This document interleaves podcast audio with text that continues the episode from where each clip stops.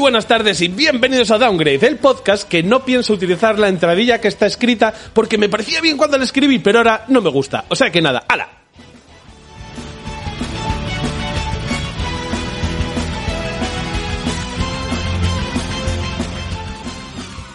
En el programa de hoy tenemos noticias y tenemos el análisis de Resident Evil Village. La gente del Village es la Village People. Elvir Village.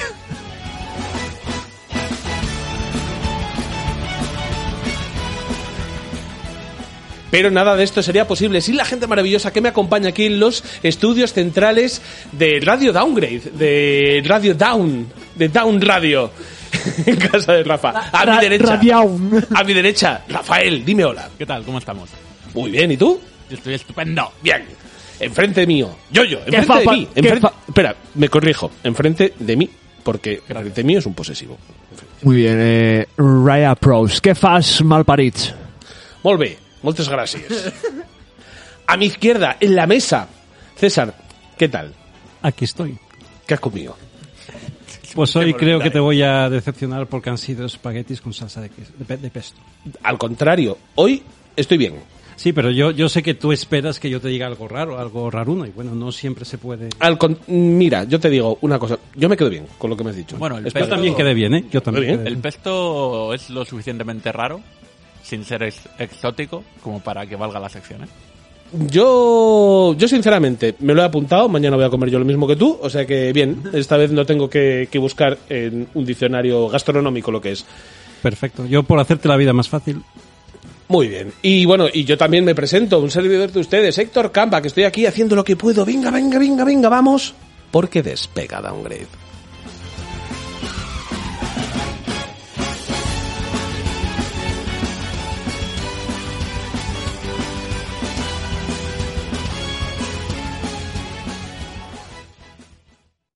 Esta noche abra tu corazón. Los Nintendos, Sega,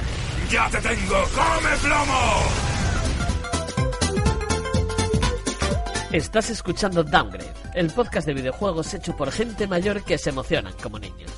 Bienvenidos.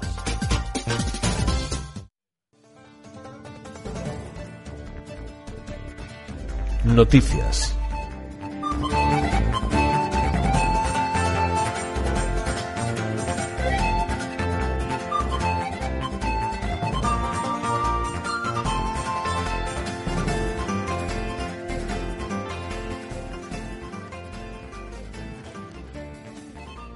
Hablamos poco del bozarrón que tiene el tío que hace las entradillas, ¿eh? Se habla poco. Se habla poco de la voz que tiene ese señor. Y ese señor habla poco en general. sí, en general, sí. Qué voz más bonita. Yo, yo, eh, le pediría a los oyentes que si sabéis quién es el- la voz secreta, la- la voz secreta, yo voy a sortear eh, Una cuña. mis mejores deseos. Voy a soltar una Voy a cuña. sortear, voy a sortear lo que copa César el programa que viene. Vale. Eh, idea loca. ¿Y qué tal si buscamos a ese locutor y le invitamos al programa secreto un día? El locutor de Downgrade en el programa secreto. Eso no va a pasar. Eso no va a pasar nunca porque el programa secreto es secreto. Es entre vosotros y yo. Eh, a ver, estamos es una cosa, ¿eh? es una cosa que va a pasar Estamos después. Es una, cosa, es una cosa que va a pasar después, que va a haber un programa secreto. Vamos a hablar del programa secreto ya en este de videojuegos secreto y venga, del- vamos. Del programa secreto no se habla en Downgrade, os lo tengo dicho mil veces. Porque ahora, quien me tiene que contar algo sobre PlayStation Studios es yo-yo. He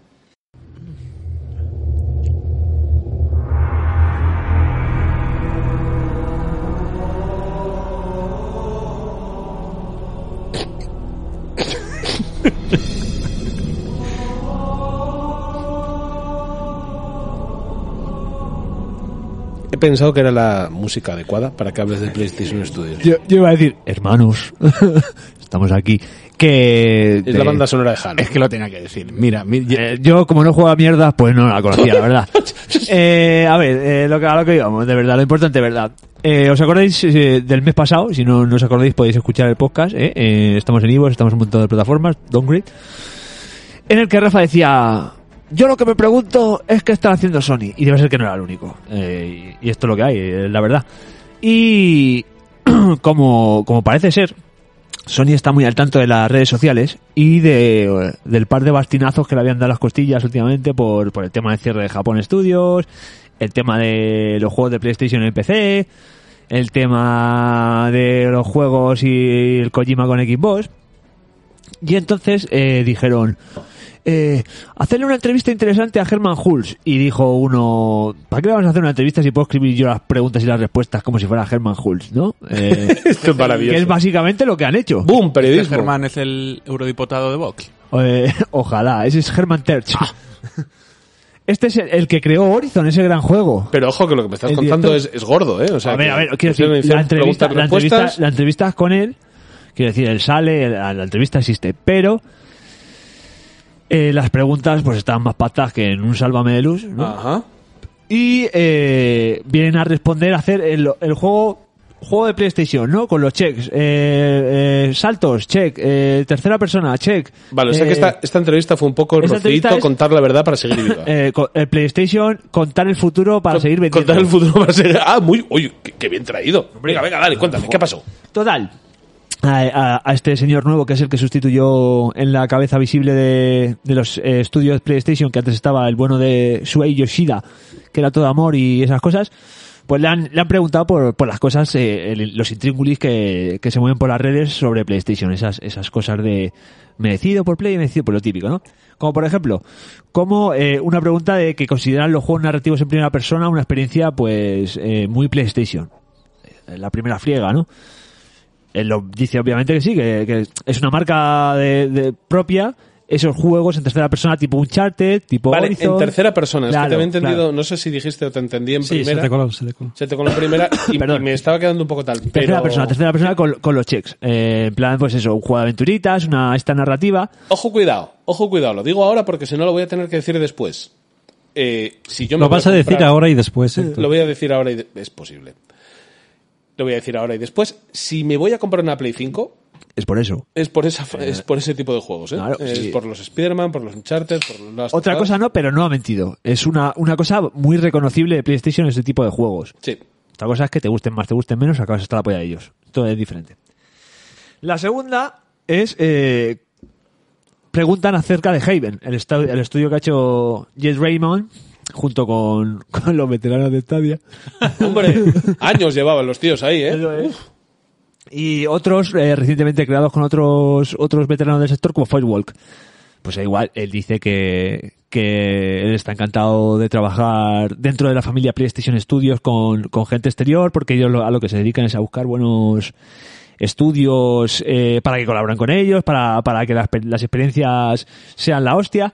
Y no se olvida de citar el bueno de Herman a estudios como Kojima Productions, que se vinculaba ya a Xbox con su próximo con su próximo juego o From Studio, o sea, sí, From Software, From Studio no, From Software. Kojima Productions y From Software. Son lo- los dos que dice al final de, esa respuesta. Como diciendo, claramente estamos con ellos. Vamos fuerte con este tema. Hubo una eh, rumorología muy fuerte al respecto de que Kojima podría estar en conversaciones con Xbox para traerse de manera exclusiva, de manera exclusiva temporal, o para llevar a Microsoft Studios sus próximos títulos.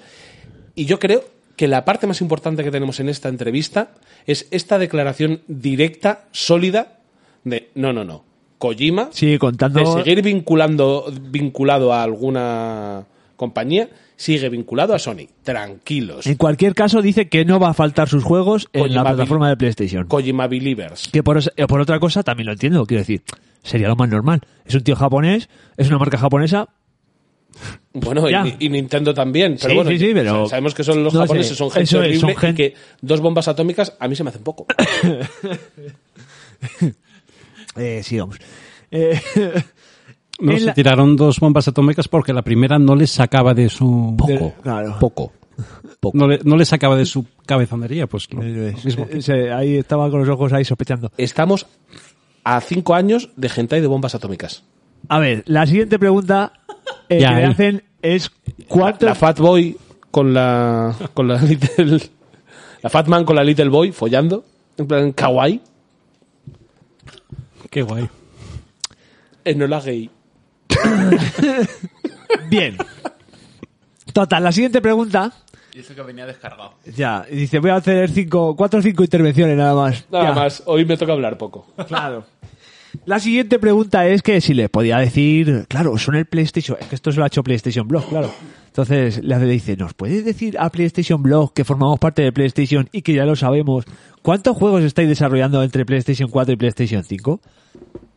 Y llega, llega el bueno de Germán y no uno, ni dos, ni tres.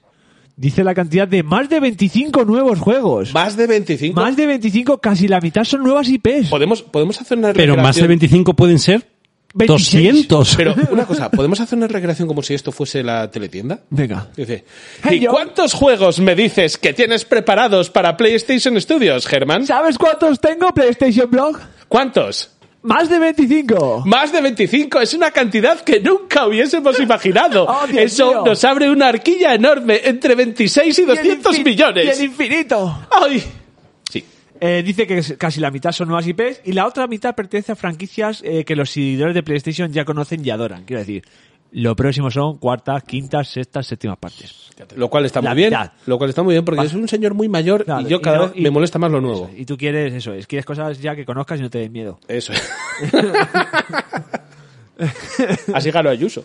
Claro. Eh, le preguntan que si las nuevas entregas de esas IPs que, que- que ha dicho eh, son importantes para PlayStation Studios. Pues aquí te da la, la charleta de que las nuevas sagas son tremendamente importantes a nosotros. Viene a decir que no se preocupe nadie, ¿vale? Que, que se vienen cositas, ¿no? Eh, Claro. Nuevas. Una velada del año, un hot tub, unas cosas que, que no, no conocemos.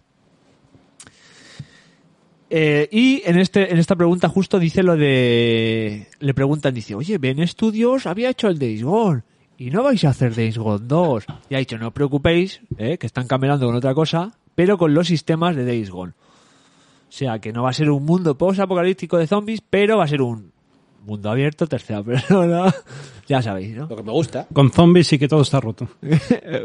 Puede ser a lo mejor puede ser de fantasía medieval y que todo esté roto Está poco explorado eso, ¿eh? Fantasía medieval. sí sí no lo ha hecho nadie Claro, porque luego pillas un clérigo Claro, y, y expulsa y- muertos vivientes. Y si no, fíjate que luego haces, haces algo súper futurista y también está roto. también. Sí, que total. Eh, ¿Cómo han hecho frente y se han adaptado los equipos de PlayStation a los retos de este último año? Pues aquí, Macho, vaya mierda de, de entrevista. hombre, te estoy diciendo que es un autofelatio. O sea, esto Como es... pregunta es un poco una mierda. Claro, obviamente. ¿Qué va a decir? Pues que se han intentado adaptar, que si el, el teletrabajo, que si las casas, que si hay retrasitos en juego, porque claro, porque se han intentado adaptar. Me imagino la, la- la actitud del entrevistador sonriendo, todo muy bueno. Claro, que... Yo me lo imagino en una teletienda. Yo, esta, esta entrevista me parece más propia de en tu casa o en la mía con Bertín Osborne. de que están ahí cocinando, están ahí haciendo un- Pues unas es- papas revolconas. ¿Y cómo está afrontando Sony estos nuevos? pásame la sal. ¿Cómo está afrontando. Sony? este- La cosa es que aquí dice, di- dice y deja caer que God of War ya se va el año que viene y que Horizon van a intentar tenerlo para Navidades, el Forbidden West. ¿Cómo? ¿Van a intentar? Sí. Hostia. Que dirían que Navidades, pero no se quieren pillar los dedos. Espera, espera, que es la siguiente noticia, collarse. Sí, sí. Pero es que esto no lo conocía, entonces... Esto... Ay, amigo, esto cambia, cambia cómo es la, la vida. Esto... Y claro, le preguntan, oye, ¿y, y, y, si, y si sois tan buenos y estáis haciendo tantas cosas para PlayStation 5, ¿cómo encaja PlayStation 4 aquí? 110 millones de consolas vendidas, claro. Dice, ¿cómo va a encajar? Pues encaja como polla al culo. Claro. Que no se van a olvidar de PlayStation 4 porque es han construido una unidad muy tocha y que van a seguir dándole soporte, por así decirlo. Eh, juegos como Horizon Forbidden West, el siguiente God of War y Gran Turismo 7, que es la primera vez que se menta, confirma que van a salir en PlayStation 4. No nos pisemos noticias. Bueno, hijo mío, esto, ¿eh? ¿Haber leído la entrevista? ¿Pedazo de mierdas? Haberte leído el guion del ¿Eh? programa, pedazo ¿Eh? de mierda. Igual, igual ahí, Rafa, tenés razón. Pero cosas si como el Returnal y Ratchet and Clank son exclusivas de PlayStation 5. Eso es verdad. Muy bien. ¿Cómo encaja en el PC la visión de PlayStation Studios? Pues mira, te da, en la siguiente noticia. te da, No, no, bueno, que lo te da una turra, te da una turra increíble para decirte que bueno, que ya saldrán. que ya se verá. Que, que- que Encaja Days con la siguiente noticia. Days Gone ha salido después de dos años y ya veremos Roberto. Otro tema candente, esto es- las preguntas os las leo guay, luego hago yo la- el resumen. Otro tema candente últimamente es Japón. Desde la perspectiva de la empresa, ¿sientes que Japón sigue siendo un, cen- un ojo, no un eje, un eje central de desarrollo o consideras que se está pasando a un enfoque más occidental para el desarrollo de los juegos? Y dice, hombre, no, no. Dice, hombre, no. Japón. Japón. Tú sabes lo lejos que está Japón, mal que está lejos Japón. Y dice que viene a, viene a decir que, que es una pieza fundamental, que las raíces vienen de ahí, que siguen siendo una empresa japonesa, que no, no dice hemos cerrado Japan Studio, pero dice hemos, hemos eh, hecho más fuerzas en Team Asobi y dicen que Team Asobi está haciendo un juego para todo el mundo. Un Astrobot, vaya, eh, de plataformas como Sí. el Big Planet Tal cual. y Pro. Y, y, para adelante y no. y también todo.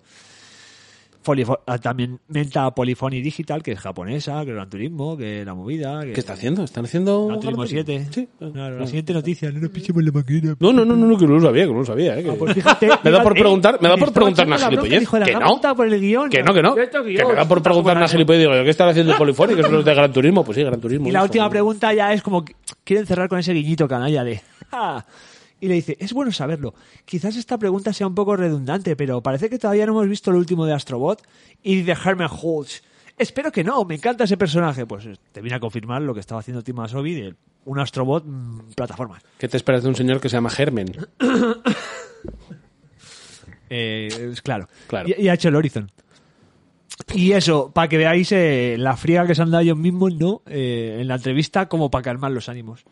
Esta entrevista la hemos sacado porque sí, bueno, la habéis sacado porque la cosa Es está bastante tensa. guay, es bastante guay el ver un poco cómo una gran empresa como Sony reacciona al, al run run de internet que debería ser algo que hace cinco años no le importaba a nadie. A nadie. día de hoy, a día de hoy, pues en plan de ya hemos, hemos eh, tenemos lo suficientemente temas para conseguir sacar una entrevista y aplacar varios frentes lo hacemos. Y ya han hecho la entrevista ahora la gente dirá ah qué cojonudo y hay gente bueno pues que no sé si vendrá en la siguiente noticia pero que ha, saca- ha sacado orcas eh, antorchas y las ballestas de casa porque quieren matar a un tal James Ryan hijo de puta. Creo que no, puede, puede, ser- puede- Pues eso lo descubriremos en la siguiente noticia.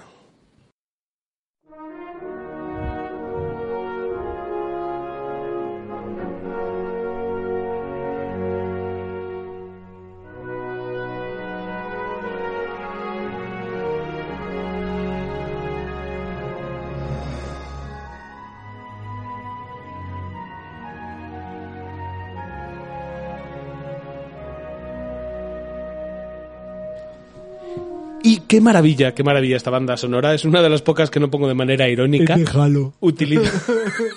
El problema no es que ponga Halo, es que desde que empieza a sonar la música se le ilumina la carita, empieza a sonreír, empieza a balancearse el solo a ver, a ver quién se ríe de dice su chiste solo y con plan qué bueno es Y ¿Cómo como me nadie- gusta? ¿Cómo me gusta callarse? Y como nadie dice nada, Ah, al final tiene que decir, es la de Halo. Pues cómo me gusta dar, dar pie a entradas, o sea, dar pie a noticias con una entrada musical como esta, con, con las notas te- terriblemente reconocibles e icónicas de Uncharted, que es para mí una de las piezas más finas, más finas que ha dado los última, la última década en, en PlayStation. Y me tienes que contar cosas, Rafael. Sí, vamos a seguir hablando de Sony, porque Sony esta semana ha dado que hablar con varias de sus sagas más importantes de los últimos tiempos. Y voy a empezar, yo creo que de menos a más, de lo que se puede comentar. Lo primero, Uncharted 4. Has dicho de menos a mal. No, de menos a más. Ya, ya, ya. es que es un Xboxer y claro Claro. Que mm, Uncharted 4 parece ser, según un documento interno de Sony que ha terminado filtrándose al público, va a llegar a PC. Como ya lo hizo Horizon. O, y te- o el- Gaze Down Y efectivamente, yo Kills Down. El. Gaze Down no sé no, no lo como dijo como dijo Hitler Gaze Down Gaze down. Que de esta noticia yo creo que lo único em, que se puede decir, o sea, es- esto es un juego ya muy antiguo, que Sony siga apostando por llevar clásicos suyos a PC. Lo que no se tiene claro es cuál es su criterio. O sea, obviamente, lo único, lo único que se sabe es que... su criterio es la pasta No, no, pero digo, O sea, ¿qué criterio, qué juegos y después de cuándo, de cuánto tiempo de exclusividad voy a permitir que vaya a PC? Es lo que no se sabe. Obviamente de salida no va a salir nada porque no tiene ningún sentido. Pero nadie está diciendo, oye, pues mira, después de 3, 4, 5 años, lo, lo que consideren oportuno. Yo creo, yo eh, me pareció que esta noticia era relevante porque ya es la confirmación de una tendencia que creo que indica varias cosas. La primera, Sony, y con sus estudios internos, ya se ha dado cuenta de que para obtener la rentabilidad deseada de un título, de un triple A, con los costes que tienen a día de hoy los triples A, hay que hacer este movimiento. Tienes que coger, rentabilizarlo y exprimirlo en PlayStation y cuando no te quede nada más, lo sacas a PC a sacar unos euros más. Creo que este movimiento viene más dado por el incremento de los costes de desarrollo que por, que por un cambio de política, porque ellos quieran realmente que llegue a más gente. No, esto yo creo que es un movimiento exclusivamente económico. Ya tendrías que vender demasiado como para que estos juegos recuperasen la expectativa que ellos tienen. Creo, creo que tienen un... eh, es como una medición en plan de grandes juegos que saben ellos que son grandes juegos, rollo Uncharted, God of War. Esos van a tardar como más, ¿vale? Lo que te quiero decir, en llegar a PC. Son como más vacas sagradas que van a llegar. Que esto no, no es que lo vaya a cortar. Sino que en vez de dos años, como Days Gone, pues van a tardar cinco o cuatro. Van a tardar entre dos y cosa- cuatro, pero esto está aquí para La cosa que creo, yo creo que vendrá la nueva generación, bueno, ya está aquí la nueva generación, PlayStation 5, y hasta el ciclo final de PlayStation 5 no soltarán cosas a PC. ¿Sabes lo que te quiero decir? Las sueltan para rentabilizar, obviamente, lo que ya yo creo que han rentabilizado, para sacarle un rédito extra, pero cuando su consola esté ya en, lo, en el último tramo. ¿Sabes lo que te quiero decir? Sí, y creo Es un poco pesca de arrastre para intentar llevar a peceros a las PlayStation cuando salgan. ¿Sabes lo que te quiero decir? No, No no estoy de pensado, acuerdo. No, no, no, yo no estoy de acuerdo. Yo no creo que, que esa pesca de arrastre se establezca en ningún momento. Yo es que lo veo, Creo que- para mí, de, de verdad, ¿eh? lo que pienso sinceramente es que Sony tiene muy, muy localizado su, su mercado, tiene muy localizado Sí, sí, el sí. objetivo, el target que tiene. sabe cuándo, lo que cuándo quiere copa es el mercado y dice aquí en, terminar- en esta plataforma no voy a sacar más a PC quiere terminar de exprimir las últimas ventas que les queden de esos títulos, de esas grandes franquicias en PC. ¿No tienen ellos una necesidad real de un retorno de compradores de, de PC a sí sí sí está claro que no está claro que no pero Yo eso eso es que esta algo que va es por es una cosa del Excel. En el Excel les ha sí, salido. sí, sí, sí, está claro. Lo que pasa tenemos tanto parque. es que esa, esa misma, esa misma, ese mismo check en el Excel, ¿sabes? Es arrastrar, porque si tú juegas algo, si tú eres PC toda la vida y dices, no me voy a comprar la Play 5, Yo estoy de repente te fumas el, el God of War, ¿vale? En, en PC, a ultra con la hostia, y dices, qué juegazo. Y te lo acabas de fumar y sabes que está el God of War 2 en la PlayStation 5 y dices, pues me voy a comprar la PlayStation 5 y el God of War 2 para jugar, lo que me gusta el primero. Yo estoy convencido que la frase Yo que ha no la verdad. ha salido en reuniones de Sony, diciendo, y esto a lo mejor sirve para... algo nos llevaremos. Sí, hombre, yo. Para que ver, que la frase puede haber salido y que ellos pueden decir algo nos llevaremos, algo, algo ganaremos con esto en cuanto a, a, a migración de usuarios de PC a PlayStation. Pero yo, yo creo que realmente esto ha sido una cosa que está aquí para quedarse, que lo vamos a ver en el futuro, que esto va a suceder en general, que los juegos con 4 o 5 años de Sony, De, de Sony Studios, salgan en PC, pero que son el último pujón, el- la, la última exprimida, el último apretón. Como tú anoche. De ese, de ese pecho proverbial el- del juego para sacarle unos duros, porque cada vez cuesta más sacarle rentabilidad a estos grandes triples A, que no son triples, que como decíamos ya en al respecto de otro título, ya empiezan a ser cuádruple A. Y que además les cuesta cero llevarlo a PC. Claro, Con lo claro, cual, claro. la lo tecnología llevan. ya. To- todo lo que vendamos de más, pues esto que nos hemos llevado. Eso es. eso es. Más cosas. Siguiente juego, God of War, Ragnarok. La segunda parte de la nueva iteración o el nuevo escenario, nueva ambientación de God of War, que han salido a decir que, que para 2021 no, que era lo espera, era lo God of War, ¿cuándo sales? ¿En 2021? En 2021 no. 2021. ¿Y cuándo tendremos este juego en nuestras manos, Jim? En 2022, Héctor, ¿por qué me lo preguntas? Ah, pensaba que lo tendríamos en 2021, pero era muy pronto. ya lo entiendo. Y bueno, pues lo han retrasado. Em, otra, Ahora va a salir el concierto Down. ¡Adeus! ¡Adeus! ¡Voy! ¡Chico! ¿Oye, chico? Lo que han confirmado que hasta ahora no era oficial es que también va a salir para Play 4. Yo creo que sí lo escuché. ¿eh? Yo sigo Yo- defendiendo que creo que, que en algún momento dijeron que, que el God of War se lo De iba a hecho, jugar la gente. yo creo que no, porque siempre he tenido la frase de el día que salga God of War, es- ese día es el que me compro la Play 5. Y obviamente eso es por porque va junto, va unido. o sea, Sí, sí, sí, sí. Si va con Play 4 a lo mejor me lo pienso. Que luego seré un idiota y iré de cabeza, ¿no? Como yo. Pero, Yo A el ver. día que salga el Final Fantasy XVI os digo que estoy con una navaja a la puerta de un eh, centro comercial. por Final Fantasy VII parte 2. No, ese me da un poco más igual ahora ¿Eh? mismo. Ahora mismo sí. Ahora mismo sí. Ahora Y mismo yo voy a comprar la Switch Pro cuando salga Breath of the Wild 2, pero bueno, es Claro. que esas cosas al final... Ya, sí. Yo- sí. Hablaremos de esto después, ¿eh? Pero, pero es verdad que no se esperaba, o sea, no se esperaba. Yo creo que no se había hecho oficial. Y de hecho, esto se lo voy a copiar a Jos del ISS Podcast, que lo dijo tal cual, y no había caído y por eso le doy el, el nombre de, de que se lo he escuchado. Y porque es amigo, Ghoster. Y- sí, efectivamente. El podcast hermano.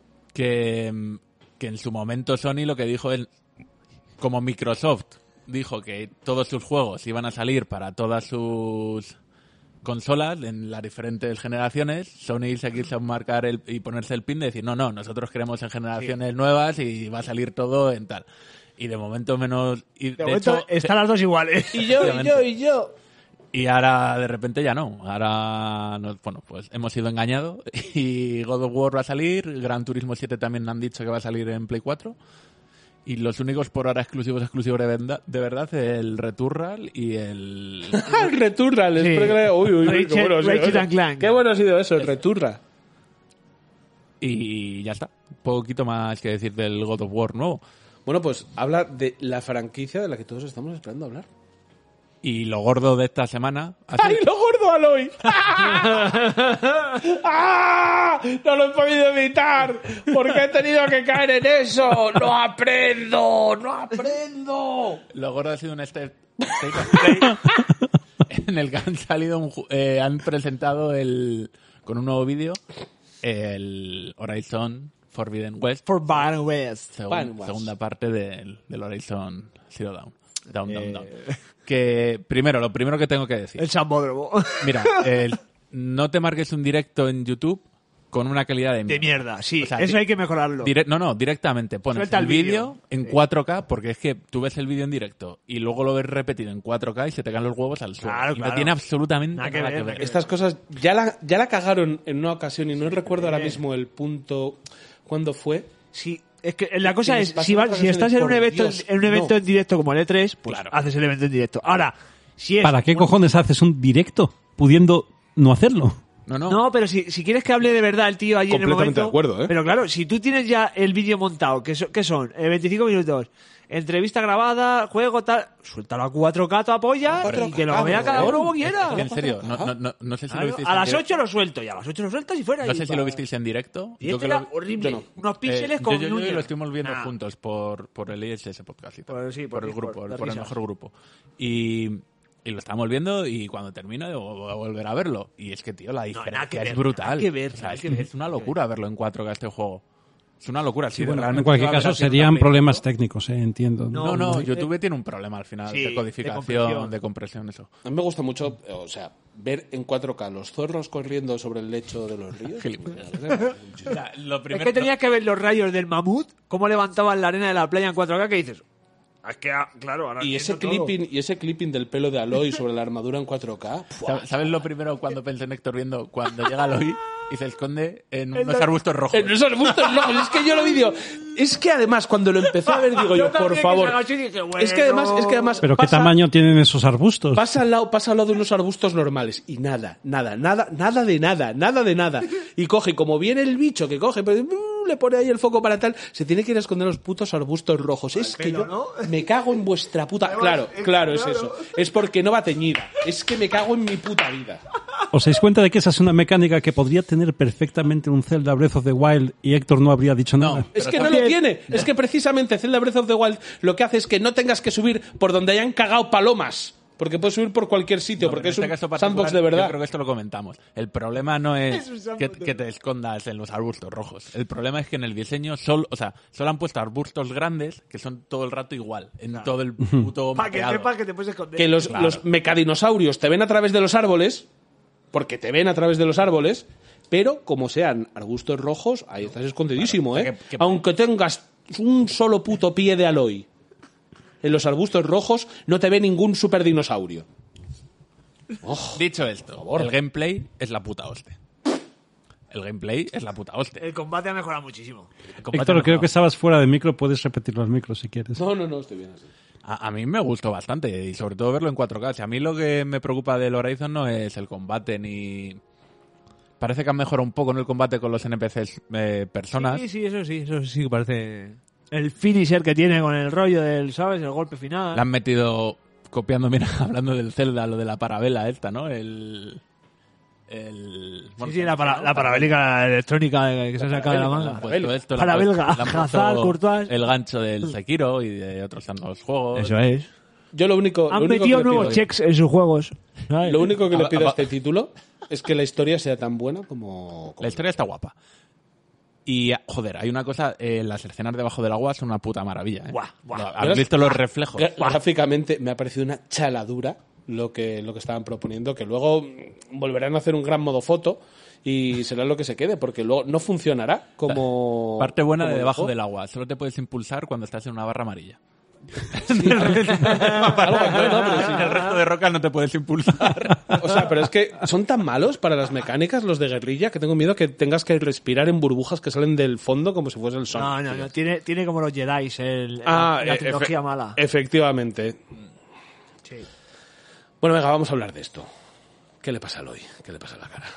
No, hemos, joder, hemos dicho que no íbamos a hablar de esto. Pues escucha, que la gente se hace mayor y a uno le sientan bien y a otro Escúchame. regu. Escúchame. Pues allá le ha sentado regu, ya está. Mira, te voy a decir lo que pasa. Te lo voy a decir. Te lo voy a decir yo. Te voy a decir yo. Hay cuatro bobos en todo Internet, porque son cuatro contados, Son muchos más. que son cuatro, que han dicho, Aloy es fea, está gorda, tiene cara de pan. Y luego ha habido una horda de gente que estaba esperando de verdad que alguien dijese algo malo del físico de Aloy para decir, comunidad tóxica, nos morimos, nos, nos oprimen. O sea, es que he visto a más gente quejarse de la gente que se queja que los de las quejas. Porque los de las quejas, buceabas un poco en su perfil, tiene una cuenta con tres seguidores de un señor que le pegan en casa. Que le pegan. O sea, es un señor que le pegan, que le pegaron mucho en el instituto y que la única, la única manera de sentirse realizado es cuando más gente le, le escupe. Y entonces por eso él coge y dice, ¡Aloy está gorda! y dice, a ver cuánta gente me insulta. Entonces ahí ya salta Blissy.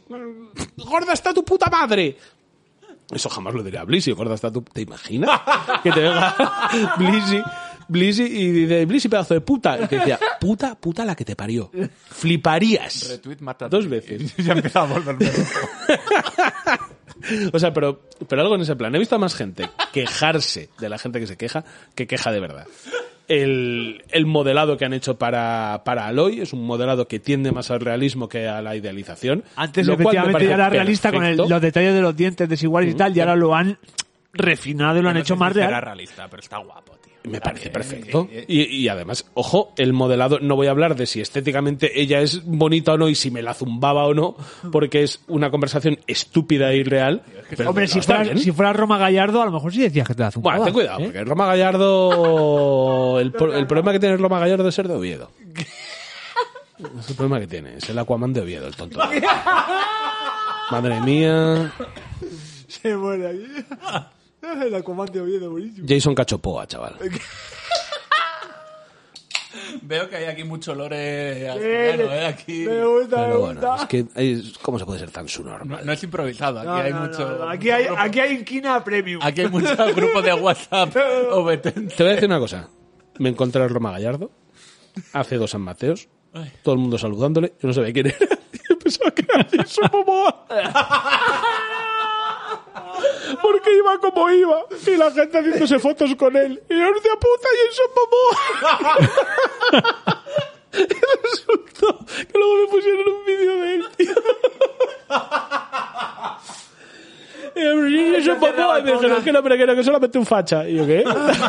Guárdate, guárdate cosas, guárdate cosas. Cierto, sí, pues, no, no voy a seguir hablando de esta anécdota porque es terrible y va a peor.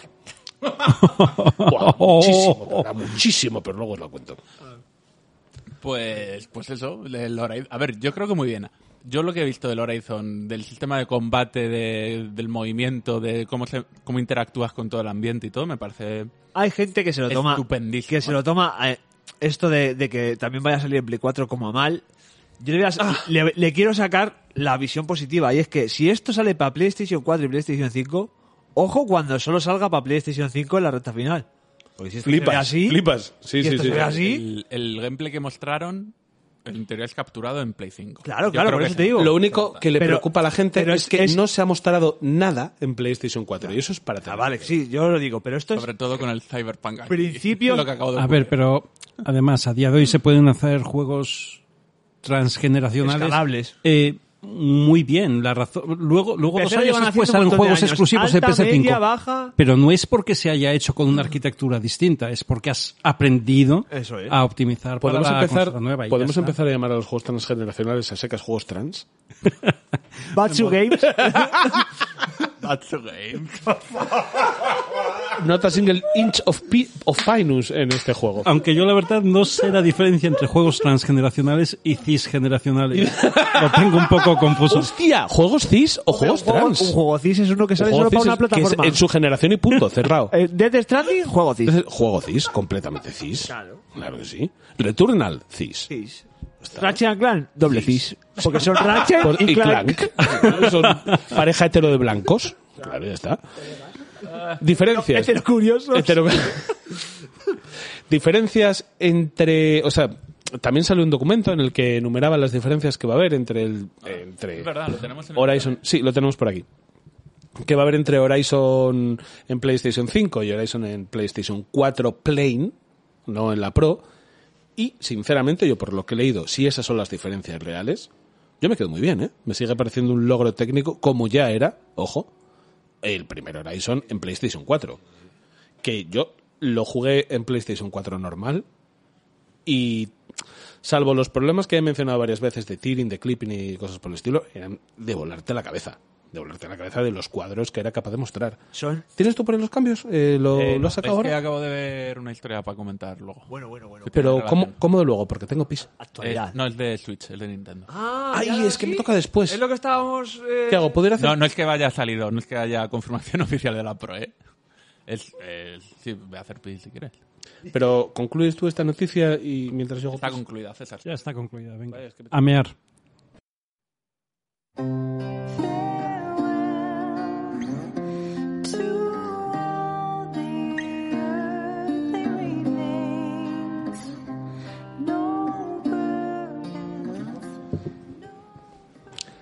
Y para esta noticia la estoy ilustrando con, con Good Riddance, una de las canciones que vienen en la banda sonora de Hades. ¿Por qué la estoy poniendo hoy? Pues porque en el programa sale los huevos. en el que... Escucha, escucha, escucha, escucha, escucha, que aquí ya aquí hay intrahistoria. En el programa en el que analicé Hades, yo le especifiqué a César, le digo, por favor, cuando yo esté analizando Hades, pon de fondo esta canción. Entonces, cuando hice el análisis, lo hice en sordo, ¿no? No tenía nada de fondo y yo dije, pero estas notas demuestran la gran calidad sonora de la banda sonora de Hades. Y como César pasó de mi puto culo, me No puso pasé de tu puto culo, la no, música del menú y quedo como un gilipollas diciendo, y esto es la gran banda sonora de Hades. Y está la puta música del menú. Clic, clic, clic, clic, clic, clic. Y como parezco idiota, digo, pues mira, voy a aprovechar y voy a poner ahora la banda sonora de Hades. ¿Por qué? Porque me apetece. Porque yo no vengo aquí a hablar de Hades. He venido aquí a hablar de la compañía buena. De una compañía cuya mascota ya es fea y gorda, y le dice, ¡ah, despío! ¡Es que está ahí gordo! ¿Sabéis por qué? ¿Sabéis por qué? ¿Sabéis por qué? Porque es fea, gorda y mediterránea. Y nadie viene aquí a decir, "Eh, está gordo. Nadie tuitea que es gordo porque sois unos putos posmodernos de mierda. Porque los Sonyers sois la mierda de la izquierda. Sois la que se ha izquierda posmoderna, sois la izquierda posmoderna. La izquierda, ¿qué pensáis? Puseando para ser alcalde. Para- sois la mierda, sois la mierda de la izquierda, de la izquierda posmoderna, que pensáis que de verdad los criterios estéticos tienen algo que ver con política y no tienen nada que ver. Porque Nintendo lleva mogollón de años, mogollón de años, con un protagonista feo, gordo, mediterráneo y proletario. Y aquí Es nadie, un partisano. y aquí nadie viene y me dice, hostia, puta, Nintendo bien. puede volver el Héctor facha. El Héctor comunista. tío, El Héctor marxista es muchísimo más pesado que el Héctor fascista. El ¿eh? Héctor marxista es muchísimo más fascista que el Héctor fascista. Hay una línea divisoria tan fina, tan fina, tan fina que me las dice. Claro, claro, has- has juntado las dos cosas y ya estaría. La cuestión es que tenemos que hablar de Nintendo, porque Nintendo, que es la compañía buena, la compañía amiga, en vez de hacerte cambiar de generación, coge la consola que ya tienes y te dice, pues le vamos a dar una vueltita a esto. Te voy a poner un marco más grande. Le voy a poner un marco más grande, le voy a dar un poco más de potencia y le voy a dar un- eh, una cosa que igual empieza a ser importante para esta época, que es el 4K. El dock. Le voy a dar un dock nuevo. Me acuerdo cuando la gente en la época de 360 cogía y decía, ¿para qué quieres tú que tenga salida HDMI si nadie tiene pantallas planas? Ojo, me acuerdo de este comentario. ¿eh? Sí, sí, sí, sí, sí, sí. Y ya veis lo poco que tarda en venir. Pero bueno, la cuestión es que Nintendo Switch Pro es un secreto a voces, es algo que va a llegar antes o después. Va a llegar. Hombre, Podría ser después, presentada en el E3 de este año. eso es lo que Vale, me- antes. Lo que te voy a decir, que es que ya. Y si no antes, es que, es que está ahí. Ha sido listada en diversos sitios. En Amazon México publicó por error. Me acabáis de decir mientras estaba haciendo pipí. ¿Dónde estaba? Eh, a ver, eh, es que no sé si comentarlo. ¿Qué ha En? Twitter están diciendo que Amazon Francia, me parece, ha dicho o se le ha escapado que a partir de pasado mañana, el lunes 8 de junio, abren las reservas para comprarlas. Pues, Es que Lo que tampoco. pasa es que luego hemos visto la fuente y es Claro, un tío la, que... a la fuente, la fuente, mira, voy a decir, la fuente hace poco se dice que le dieron una paliza y no le dieron la que se merece. Así que pues eso. Pues nada, de todas maneras te quiero decir que es una, es una más, ¿no? Es un punto más de, de apuntalamiento La de cosa- esta idea que sabemos que está ahí, que todo el mundo sabe Es- que va a salir. Efectivamente, este tío, o esta página, eh, se ha aprovechado de algo que, que se ve venir de lejos. Y no solo lo ve ni Amazon Ucrania, sino que se ve. Y la cosa es que todo el mundo ya se acerca al E3 y especula y especula y especula. Y, y en este caso particular hay mucha gente dentro de la industria que Claro, lo que ha tiene dado muy señales. claro, que lo tiene ya muy claro y es que... Es que Sí, es de ya, hecho- es ya. Podemos dar por hecho la Switch Pro, lo único que podríamos entrar un poco a debatir es el, el tema de las especificaciones técnicas. Por ejemplo, la pantalla se ha dicho, ya se sabe más o menos por, por algunos renders, que va a ser 6,2 pulgadas, que reduce los marcos del actual. Lo único que no se sabe es si va a ser 720 o 1080. O si va a tener drift o no en los Joy-Con. Eso, Pero- eso se lo va. eso- Yo espero que Vale, sea 1080. tío. Yo espero que sea 1080. Mínimo, tío. El 720 es una vergüenza. Pero yo, sinceramente, a mí me da igual porque yo con la Switch le he dado mucha caña, pero apenas he jugado en portátil porque yo no juego portátiles. Yo Pero bueno, yo, entiendo, yo entiendo que es muy importante para la gente que juega. Joder, el, el Hades, por ejemplo, hay veces que se ve un poco regu. Por ser 720. Es que, es que lo juego en pantalla, es que tampoco te sé decir.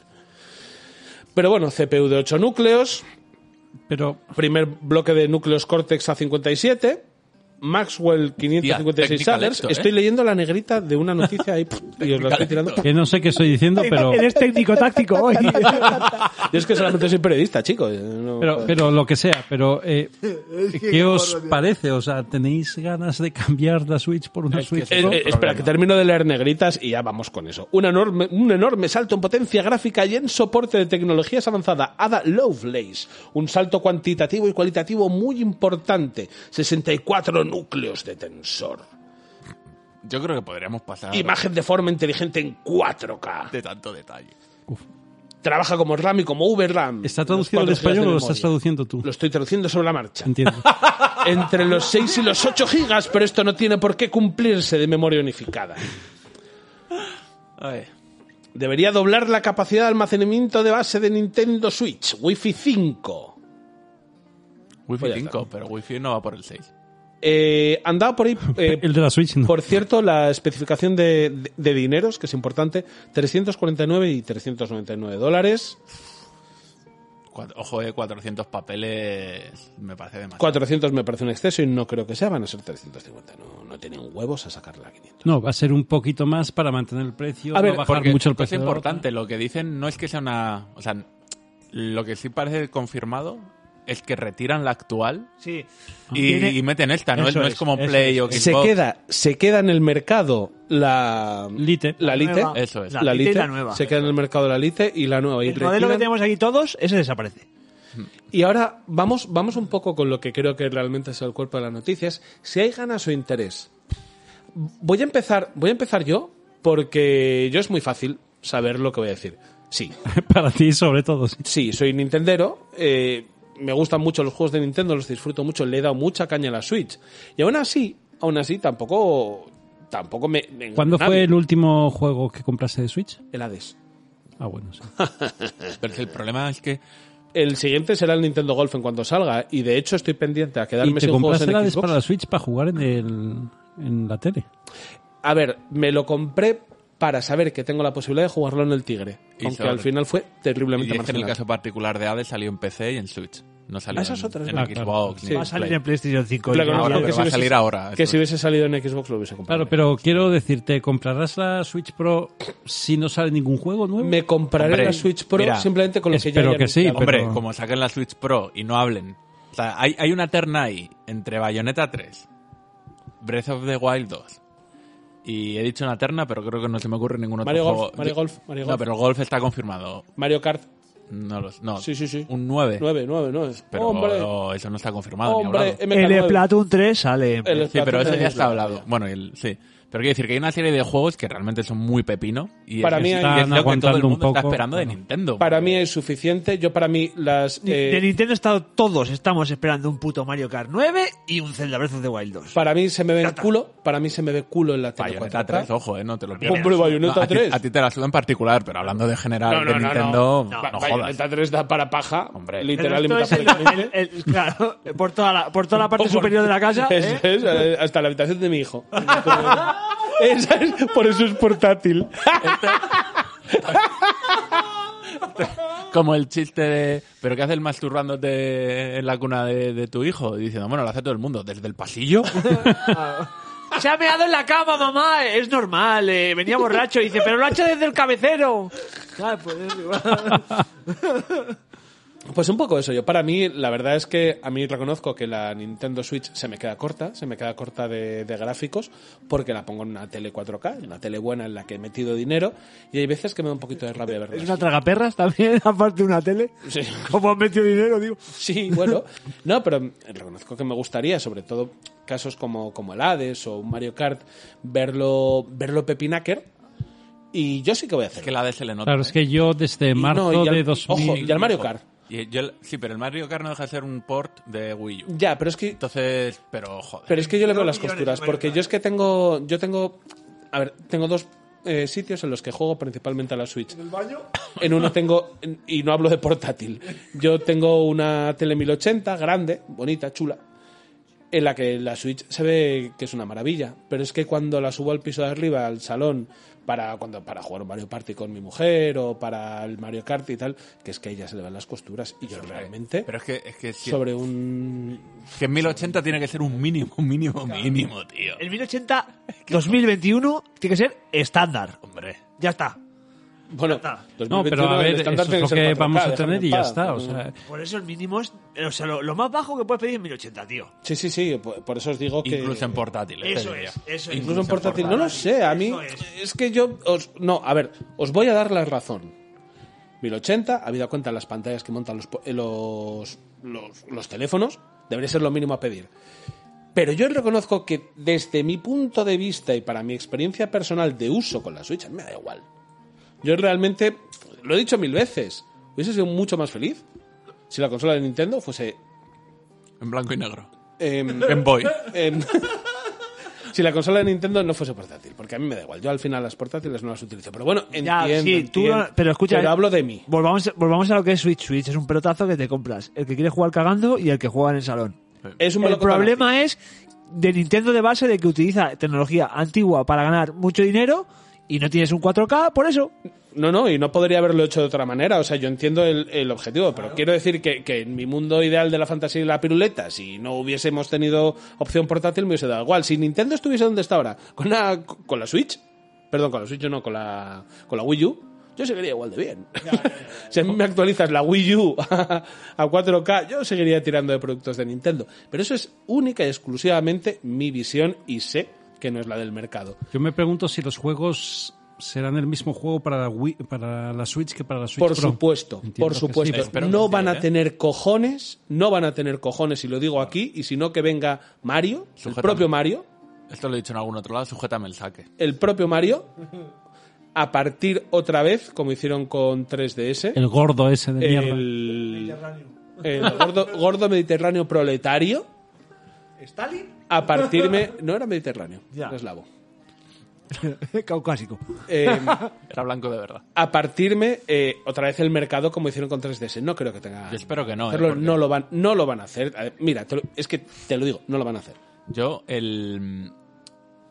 En, en toda, en toda esta mierda de migrar de generación o cambiar de consola, si con Play y con Sony tengo dudas, con Nintendo, tío, es lo que más me puede costar cambiarme, ¿eh? que luego a lo mejor lo hago. Sí. Pero, uf, tío, el uso que le estoy dando a la Switch no me está dando mucha confianza como para decir, venga, Ojo, tanto- otros 350 como este. Tanto, tanto como O entiendo, tanto más. como entiendo mi entusiasmo, entiendo tu reticencia. Y es más, te digo una cosa, yo nunca me deshago de consolas.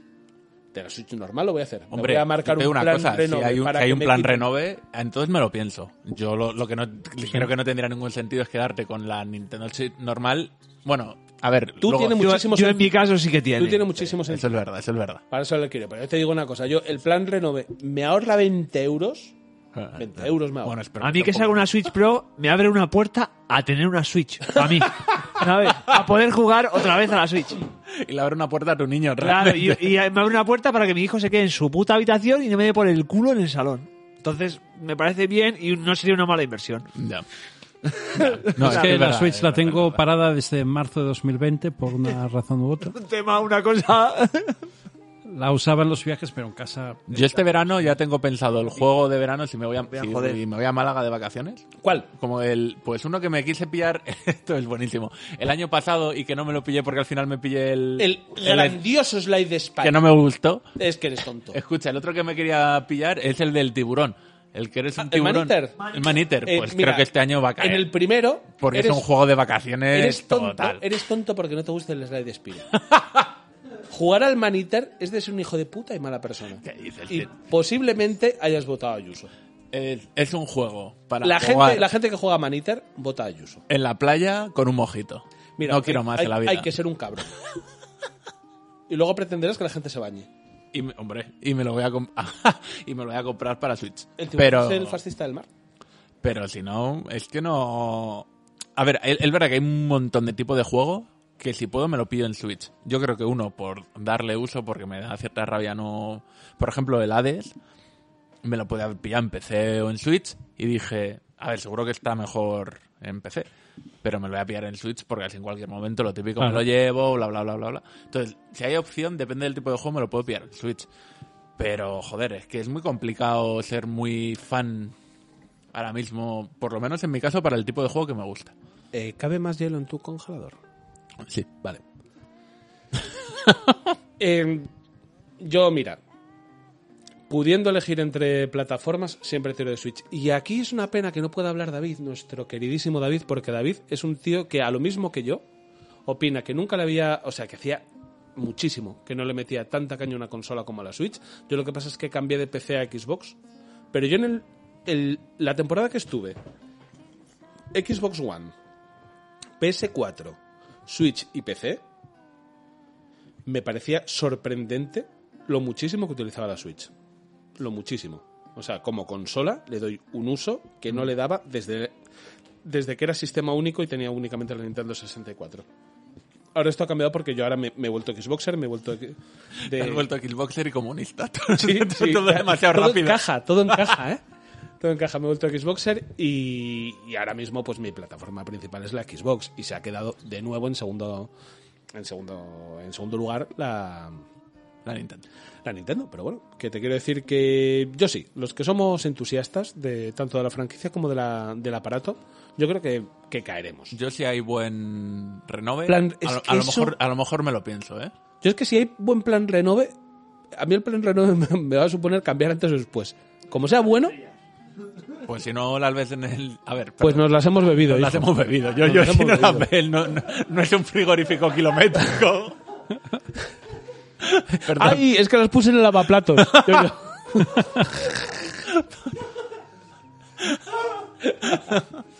vale, yo creo que deberíamos ir cambiando de noticia porque está nada más de sí.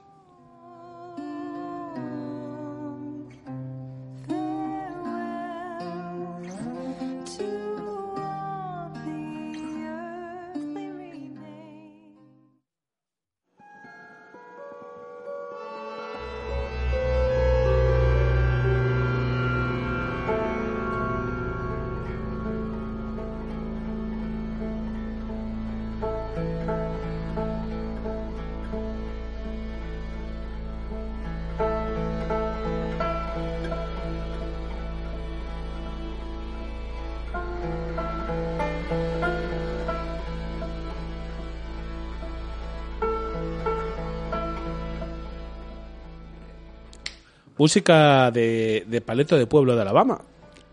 Qué bien. Sí, no sé cómo interpretarlo. ¿Dónde está Nada. mi prima? Pues, y- pues imagínate, efectivamente, ¿Dónde está mi prima? pues que tuvieses relaciones incestuosas con tu primo. Pues ahí está. Es Luego, como no quiere que votes a Trump. Sí, que- Bueno, pues nada, esta noticia la traigo yo. Es algo parecido a, a la anterior. Hemos hablado de una nueva consola portátil Gabe Newell casándose con su prima.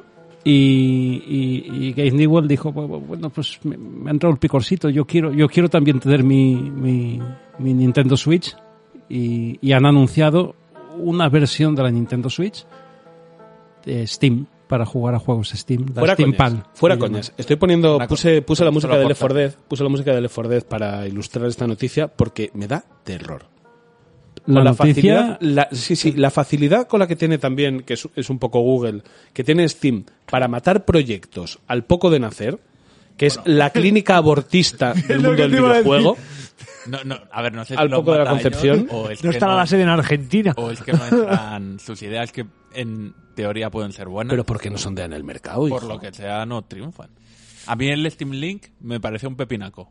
Yo tengo el Steam Link sin abrir. Efectivamente.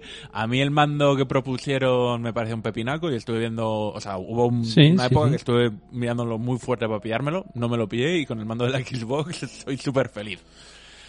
Entonces, yo vi- Pero también eso resume un poco de lo que estamos hablando. Si es que le diste todas esas vueltas y al final nunca cayó ninguno, a pesar de que a priori Ya, parecía ya, una pero- buena idea, que te- una buena idea te aguanta una y dos pensadas. Cuando realmente, después de- del, primer, del primer golpe, no te aguantan y se caen, es porque no son tan buenas ideas. bueno, Yo opino que con esto vienen un poco más de vuelta. Quiero decir, con el Steam Link. Espera, espera. Déjame desarrollar. Steam Link. Una movida para streaming a otra pantalla de tu ordenador, desde no sé qué. Necesitas el Steam Link para hacerlo. Ya es una buena idea, pero regular porque ya necesitas algo específico. Ahora todo el mundo tiene móviles, lo puedes hacer en móviles. Bien. El Steam Link, o sea, os recuerdo que ahora hay una, es una app en las tablets y en los móviles. Ujú. El, el mando. El mando técnicamente es la hostia, pero ¿qué quisieron? Quisieron adaptar un control típico de ordenador como el ratón claro. y el teclado No a es un que mando. quisieran, es que lo tenían que hacer, Claro, porque era que para jugar a juegos EPC en la tele. Con un mando, eso es. Venía, de hecho, era un 1-1 con el Steam Link. Eso es, eso Era es. Para jugar en tu tele, entonces si quieres jugar, por ejemplo, a un juego de estrategia, pues Como- cómprate este mando. Como mando no está mal, como idea al final, pues no cuajó. ¿Qué pasa con, con, con la, la portátil eh, supuesta de Steam? Yo creo que juegan un poco más sobre seguro. Juegan sobre seguro de, de que saben que hay un mercado como el de, el de en el que solo está la Switch, que obviamente la Switch, Ninten- ya no la Switch, Nintendo, todo el que el enemigo que ha pasado, el contrincante que ha pasado delante suyo, lo ha barrido. Lo- No, y, y- Pero no ha tenido realmente. sí, hombre, hombre, este, escucha, yo soy poseedor de una PS Vita y Pero es PS que Vita, PS Vita se hundió antes que llegara a la Switch. ya bueno, pero es un consolón, o sea, Vale. no se hundió porque Perfecto, pero que se hundió. Quiero decir que si Sony ha fallado, Claro. con no una, Vale. sino dos Pero, portátiles, yo no sé escucha, a, mí, viene a mí ahora me dices, a mí me dices, tienes la Switch para jugar en portátil los juegos de Nintendo, que es por lo que vende muchísimo la Switch, Claro. y algunos indies, vale, pero me dices, tienes una consola portátil que obviamente no van a ser 350 ni, ni 400, que es Switch, Switch Pro lo que valdrá, que serán 600, O no. pero puedo jugar, puedo jugar a lo que me salga de la polla Es que- de Steam en esa consola, ¿estás seguro? Porque No. yo la compro. no vas a poder jugar a lo Claro. que salga de la polla. Claro. Primero, porque la consola es Linux. Ajá. Entonces hay juegos que son sí compatibles y con no. Linux y hay juegos... Espera, espera, pero no entiendo este movimiento entonces. ¿Para qué quieres una, ¿Quieres decir, Porque ¿para qué quieres una consola con- portátil de Linux? Con Steam os va a ir Bueno, seguro. Eso es lo que, lo que, lo que iba a decir. Que, Va a ir que- con que la consola está basada en Linux con el SteamOS. Claro, SteamOS.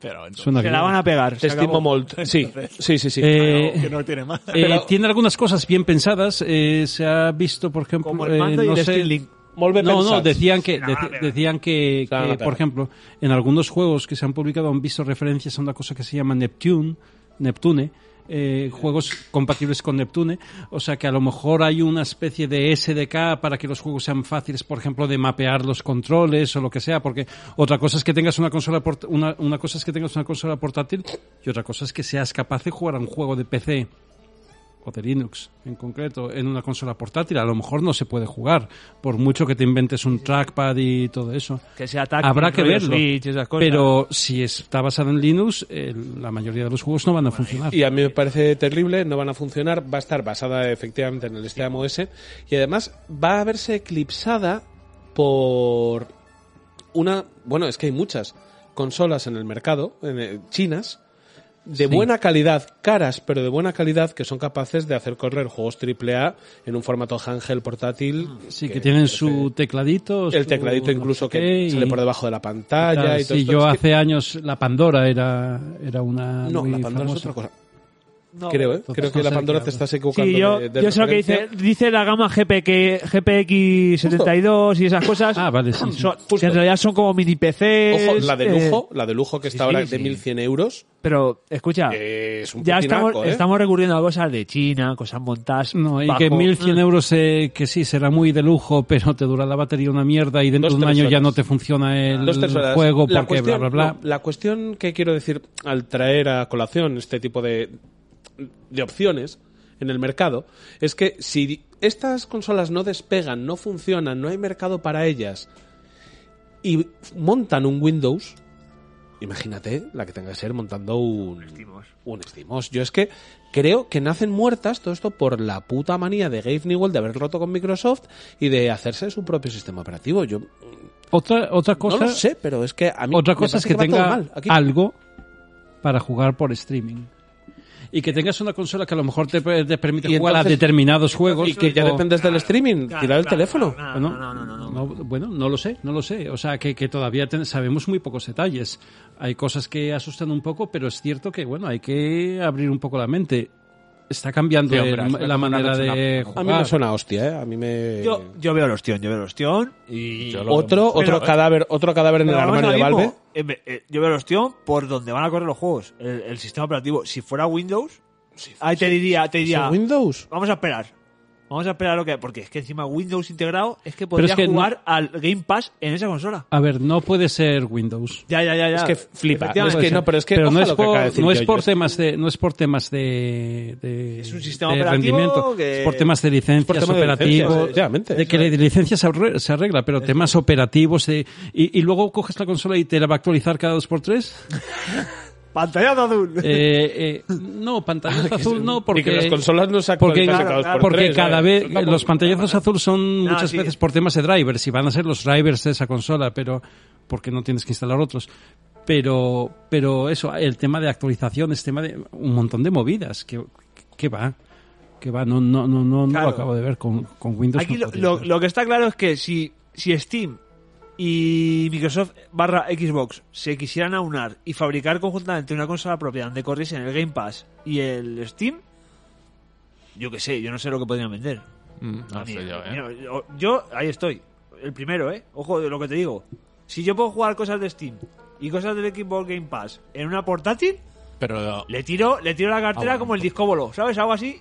Yo no porque, porque no juego, como os he dicho antes, yo no juego en portátil. Pero a mí, la idea en sí, tal y Es- como lo es- estás es- planteando es tú, me parece vaya. un melocotonazo. pero de, de- de miedo, o sea, pero claro, eso requiere un entendimiento, unas cosas que actualmente pues Bajo no Steam, se ven. bajo Steam OS, no lo Claro, no, no, No no, eso ya de estimo ese sistema operativo, no, yo no, yo ahí no, no meto pasta. Y todo esto, de todas las ideas locas que tiene Valve, ninguna es el puto Half-Life 3. Es que me deja loco. Quiere decir, cierra Yo- la puta creo- saga. ¡Cierra la puta saga! Ya, pero yo creo que Joder, me pongo nervioso. yo es que- como Es para eh, enfadarse, Rafa, es para Rafa, enfadarse, es para. Rafa, Héctor, César, Joder. como fan de Shenmue os diré, os diré, no desesperéis. No, pero... lo primero, no Vale, desesperéis. Bueno, termino y ahora... Y lo segundo, yo creo que es un poco ya porque el game igual se ve con tanta pasta y es en plan de lo pide tanta gente y le habrán insultado y le habrán dicho mil cosas y le habrá dicho, mira, que seré un gordo con cara de cerdo, pero que os den por el culo. Y no va a sacar el Half-Life 3. Hay una diferencia. Sí, Half-Life ha vendido muchísimo más sigue, que... sigue, sigue. Te digo claro. una cosa. Yo digo, yo, no, yo digo con Semu el no desesperéis. Gabe Newell, Gabe Ya, Newell va a abrir un concurso, porque esto lo conozco yo, a través de... Claro. No, a través de un amigo de Gabe que que se llama. Jorge. Yo hablé con Jorge porque es muy amigo de Gabe, porque se conocieron estudiando en Oklahoma. Eh, Y yo hablé con Jorge y le pregunté un día, digo, Jorge, Ponerse ni colorado, eh. ¿Cómo va la movida de Gabe? Tú que conoces bien a Gabe y que os lleváis guay. A Gabe, a Gabriel. ¿Cómo, ¿Cómo va Gabe? él le llama Gaby? Gaby. Gaby, Ah, Gaby. ah, pues eso con él. O Gabito. ¿Cómo, ¿Cómo lleva lo del Half-Life 3? Lo Dice Gabito. que va a abrir un concurso, dice que va a ir a hacerse trekking durante tres horas Sí. y que si alguien le chupa Los pies. debajo de la teta, ¿eh? que si él levanta así la tetilla ¿Al principio o al Eh, final? al final del trekking, al final del trekking, y se lo deja limpito, limpito, finito, niquelado, hace Half-Life 3. Pues te digo que hay alguien en el mundo que lo hace. Hombre, estoy convencido. Es que a mí, De hecho, yo me lo estoy planteando. a mí ¿Sabrá, Javi- ¿Sabrá salado? A mí Jorge me, me- me ha contado que, que Gaby, que Gabe, tiene problemas de sudoración, es particularmente desagradable.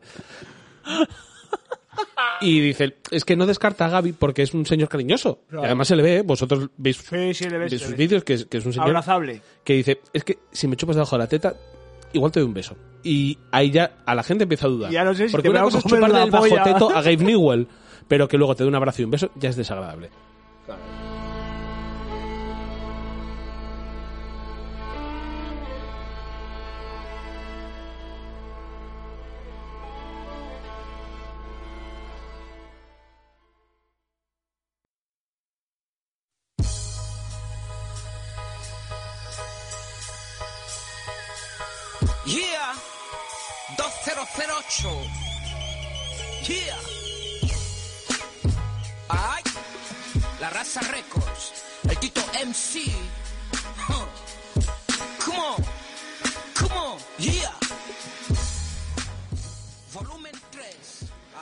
He encontrado cierta resistencia a traer esta noticia a la redacción porque mis compañeros eh, dicen que pase, que tire para adelante, que obvie. Eres un asqueroso. una. Está Al final vas a grabar doble y tú solo. hijo Madre de mía, es que soy el Juan Gómez jurado de este programa, ¿eh? Es que, joder, si, oye, si os caigo mal no vuelvo, ¿eh?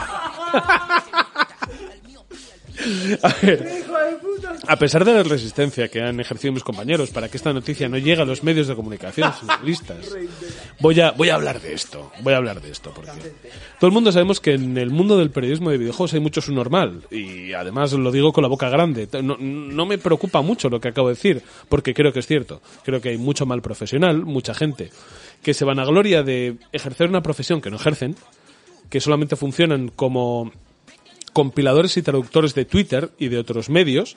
Ellos llegan, eh, ven los feeds de las diversas páginas estadounidenses, inglesas, traducen, lo ponen en su página y dicen que son periodistas y que esto es lo que ellos hacen para vivir y que no entienden cómo no pueden tener el mismo sueldo que un médico.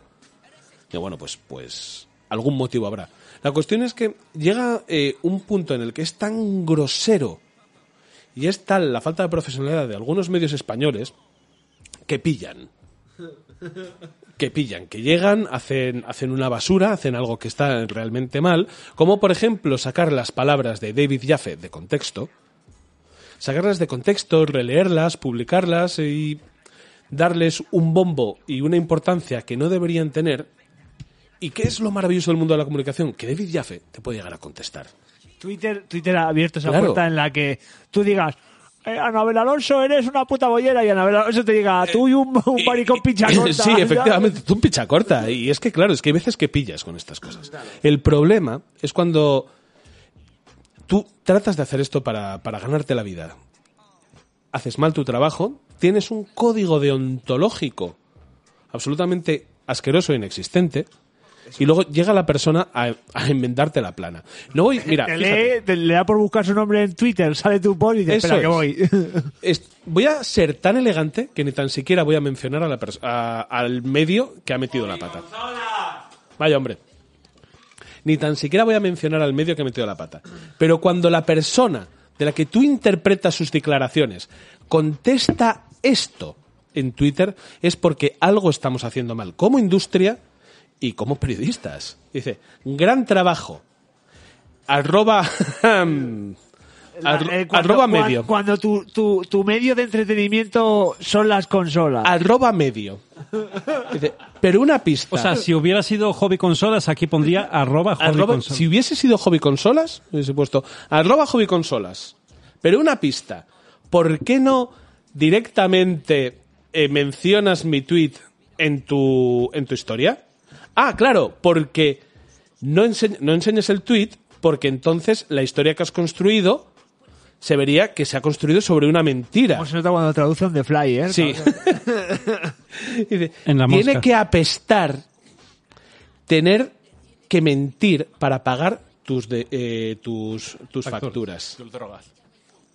No bromeo, tiene que apestar. O sea, cuando el propio David Jaffe te dice que eres un mentiroso y que eres un triste porque tienes que mentir Cuando y David. Jeff te dice, ya verás ya, que no me diste ni media. Dice, no, pero dice, dice, es que no pudiste mencionar el tuit en el que yo decía esto porque se hubiese visto que era una auténtica mentira en lo que habéis construido vuestra historia. Ya venía con las Dice, y tiene que ser terrible que vosotros mismos tengáis que ganaros la vida a base de mentiras.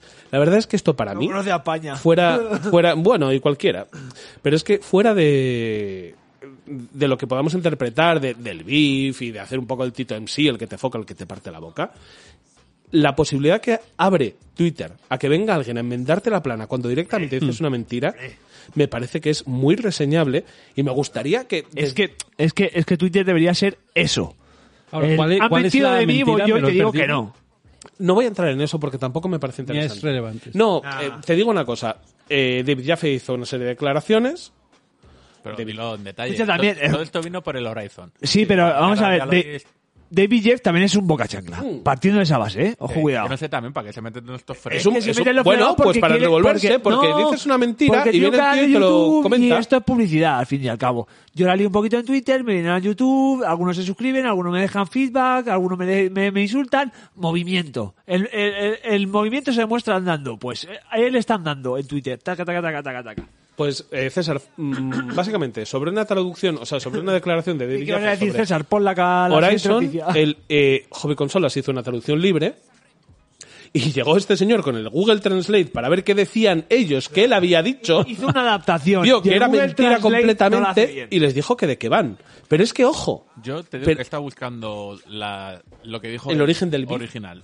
Y lo que puso y o sea, entiendo que puede haber algún matiz, pero que no me parece un matiz tan tan gordo o yo me estoy enterando fatal de todo o tampoco me parece como para ir a señalar, quiero decir, de todas las mierdas que usa pero es que este señor ya estaba calentito por el tema de Sassel. eh, es que es- Porque es que Sassel, eh, Sassel es normal. Yo es que, no, subnormal, yo es que no sigo estas base, cosas. ¿Quién Y ojalá Sassel? te pille que te voy a crujir la cabeza, mierdas. A ver, una cosa. eh, Yo- no me quiero venir aquí a poner estupendo como que yo no sigo estas cosas porque soy de más importante. No, no las sigo porque no las sigo.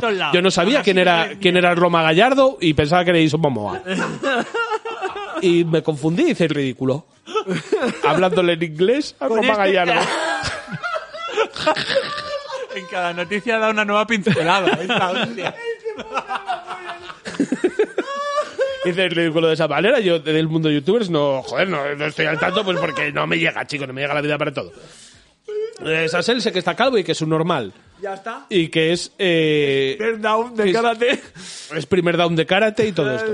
Pero el tío ese que llega, coge, vomita un montón de mierda sobre David Jaffe, sobre sus declaraciones y sobre Horizon, y el propio David Jaffe es capaz de llegar a Sassel y decirle, oye, ¿y por qué no me citas para un debate? Y discutimos si esto es verdad o no. Y además le dice, y ojo, que te propuse que si necesitabas un traductor, que lo pagaba yo. Quiero decir, el tío diciendo, claro, claro. Es, es que quiero bajar al barro contigo. Claro, claro. Vamos a pegarnos. Y le dijo que no, se Mira, cagó. yo... Yo la conclusión de esta movidas- noticia, bueno, sí, sí, sí. Estas dale. movidas dialécticas me parecen una gilipollez. Si alguien te parece un soplapollas, le dices, dímelo a la cara. No, no, dímelo a la cara y vemos si nos partimos la cara. Porque yo para que me tires pullas y yo te las devuelva, me parece de tonto. O sea, yo para esto no. Si nos vamos a pegar, ahí, ahí sí que voy a tope. Pero de- es que de, de esa- de esos dos hay uno seguro, seguro, seguro que son mierdas y que lleva gorilas en las ferias para que no le peguen. Pero, tío, yo- Posiblemente es él. Eh, os, voy, os voy a dar únicamente, para terminar con, este, con esta noticia, una conclusión que además tiene, tiene que ver de verdad con, con la filosofía de vida y con la manera de entender las cosas. Y os voy a decir lo que me decía a mí mi abuelo, y esto es absolutamente cierto. Mi abuelo, cuando iba al fútbol, era muy futbolero. Muy, muy futbolero. Pero sin embargo, era una persona terriblemente educada. Nunca insultaba, nunca tal. Y cuando yo veía a los energúmenos que estaban sentados al, al lado diciendo brutalidades. Eso es lo que- ¡Puta Sporting! lo que se- Básicamente, Lo que se dice en cualquier campo de fútbol. Sí, no, no, no, tampoco te. no, lo que se Mira, yo ahora, a- espera, a colación que has hecho esto, yo fui a un partido Barça-Madrid, ¿vale? en el que yo estaba insultando fortísimo a los jugadores del Barça y había un niño que su madre empezó tapándole las orejas y acabó diciendo Messi, enano, hijo de puta, y dije, pues ya estaría, vaya. Pues básicamente eso. Mi abuelo siempre decía una cosa, es que no salga nada de tu boca que no seas capaz de refrendar con los puños. Eso es, muy bien, muy bien, un buen, un buen, sí, sí, sí, sí, buen consejo. Y eso ¿eh? mi abuelo lo aplicaba también al coche y todo esto. Dice, cuando yo insulto a alguien estoy dispuesto Eh, muy bien, tu abuelo a tío defender sabio, las palabras, a defender las palabras que decía Yo, con los cua- puños. cuando digo a algún hijo puta y se baja, yo me bajo. Y Yo- ahí sí, ya sí, lo que sí, pase. porque me he metido yo en este claro, lío. obviamente. Me he metido en este lío, efectivamente. historia, o sea, of- bueno, parecida, no tiene que ver. En un, en un, no me acuerdo si era un Carrefour, lo que fuera, en el parking, un tío parado y de repente llega otro, la adelanta y casi se mete la hostia con un tercero y porque el segundo se había saltado el CEDA. Y el primero que estaba parado sin decir nada coge y le dice, ¡gilipollas! Que no, ni le va ni le viene si se estrellan los otros dos. O pilló. Pues se baja el segundo y dice, ¿a quién has llamado gilipollas? Y hace el primero, no, no, a nadie. No, eso me pasó a mí un día. Un día me dice, me dice, me dice estaba en doble fila, vale, que estaba al lado de un semáforo, pero tenía las warning puestas. Esto es todo, todo- otro Toby, pero viene al caso. Y me dice, se para uno detrás mío, se pone el semáforo en verde, ¿no? Y me pita, Pepe, y le digo, ¿no ves que tiene la warning, que tengo la warning? Pasa a mi lado y me dice, gilipollas. Y yo le saqué el dedo de la palabrota, como dice mi hijo, y le dije, súbete aquí, pedalea, hijo puta. Y paró y se bajó. Pues yo me bajé del Corsa y en cuanto vio la lora del barco dijo, uh, demasiado yate para mí. Se metió en el coche y "Ah, hasta luego. Claro, pero es lo que Yo- tienes que hacer. o sea, Yo de esas tengo un par, pero bueno, para ir con- eh, concluyendo con esta historia, simplemente le digo que ojalá Sassel hubiese tenido un abuelo tan sabio como el mío. O cáncer. No. O, o un tío que le partiera la cara cuando se la tiene que partir. No, un, abuelo, un abuelo tan sabio. A mí no me han tenido que partir nunca la cara por este tema. Y mira que a mí me mereció mil veces que me partan la cara. Venga, que ya le hemos dado más tiempo de la que se merecía. continuamente, pero ojalá Sassel hubiese tenido un abuelo tan sabio como el mío para que le dijese que si no es capaz de aguantar sus propias afirmaciones, que lo mejor que hace es meterse la lengua en el culo. Por favor, siguiente noticia.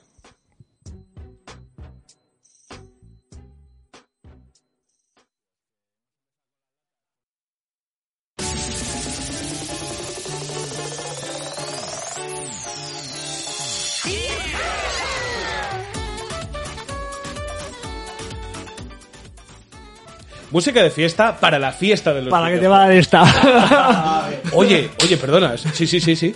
sí no, la, no la había visto venir y me ha gustado mucho. Oye, ¿qué, qué te diga? Música de fiesta para la fiesta de los videojuegos. Y es que este año 2021 es el año en el que vuelve el E3. El E3 en este programa se le ha calificado de evento caduco y rancio. Destinado a desaparecer. y cuando no lo tuvimos, lo echamos de menos. Y cuando no lo tuvimos, he estado triste. Y ahora que vuelve el E3, yo estoy a puto fuego. es, la, es que eh, Tony, Tony Chan, aparte de haberse puesto un peluco pa- uy. y de ponerse más fuerte que el vinagre y el, Sí, sí, y el sí. Listerine morado, tenía razón. El, es la, nuestras navidades. Para los videojugadores es las navidades. Ese tiempo de que que todo es ilusión, que todo es... Que te olvidas de los problemas, que dices... "Eh, para presentar el Final Fantasy, no sé cuál... y Un bla". comentario malo sobre Tony Chan y uno bueno sobre Tony Chan. Venga, vale. El Tony Chan actual es el Bu malo.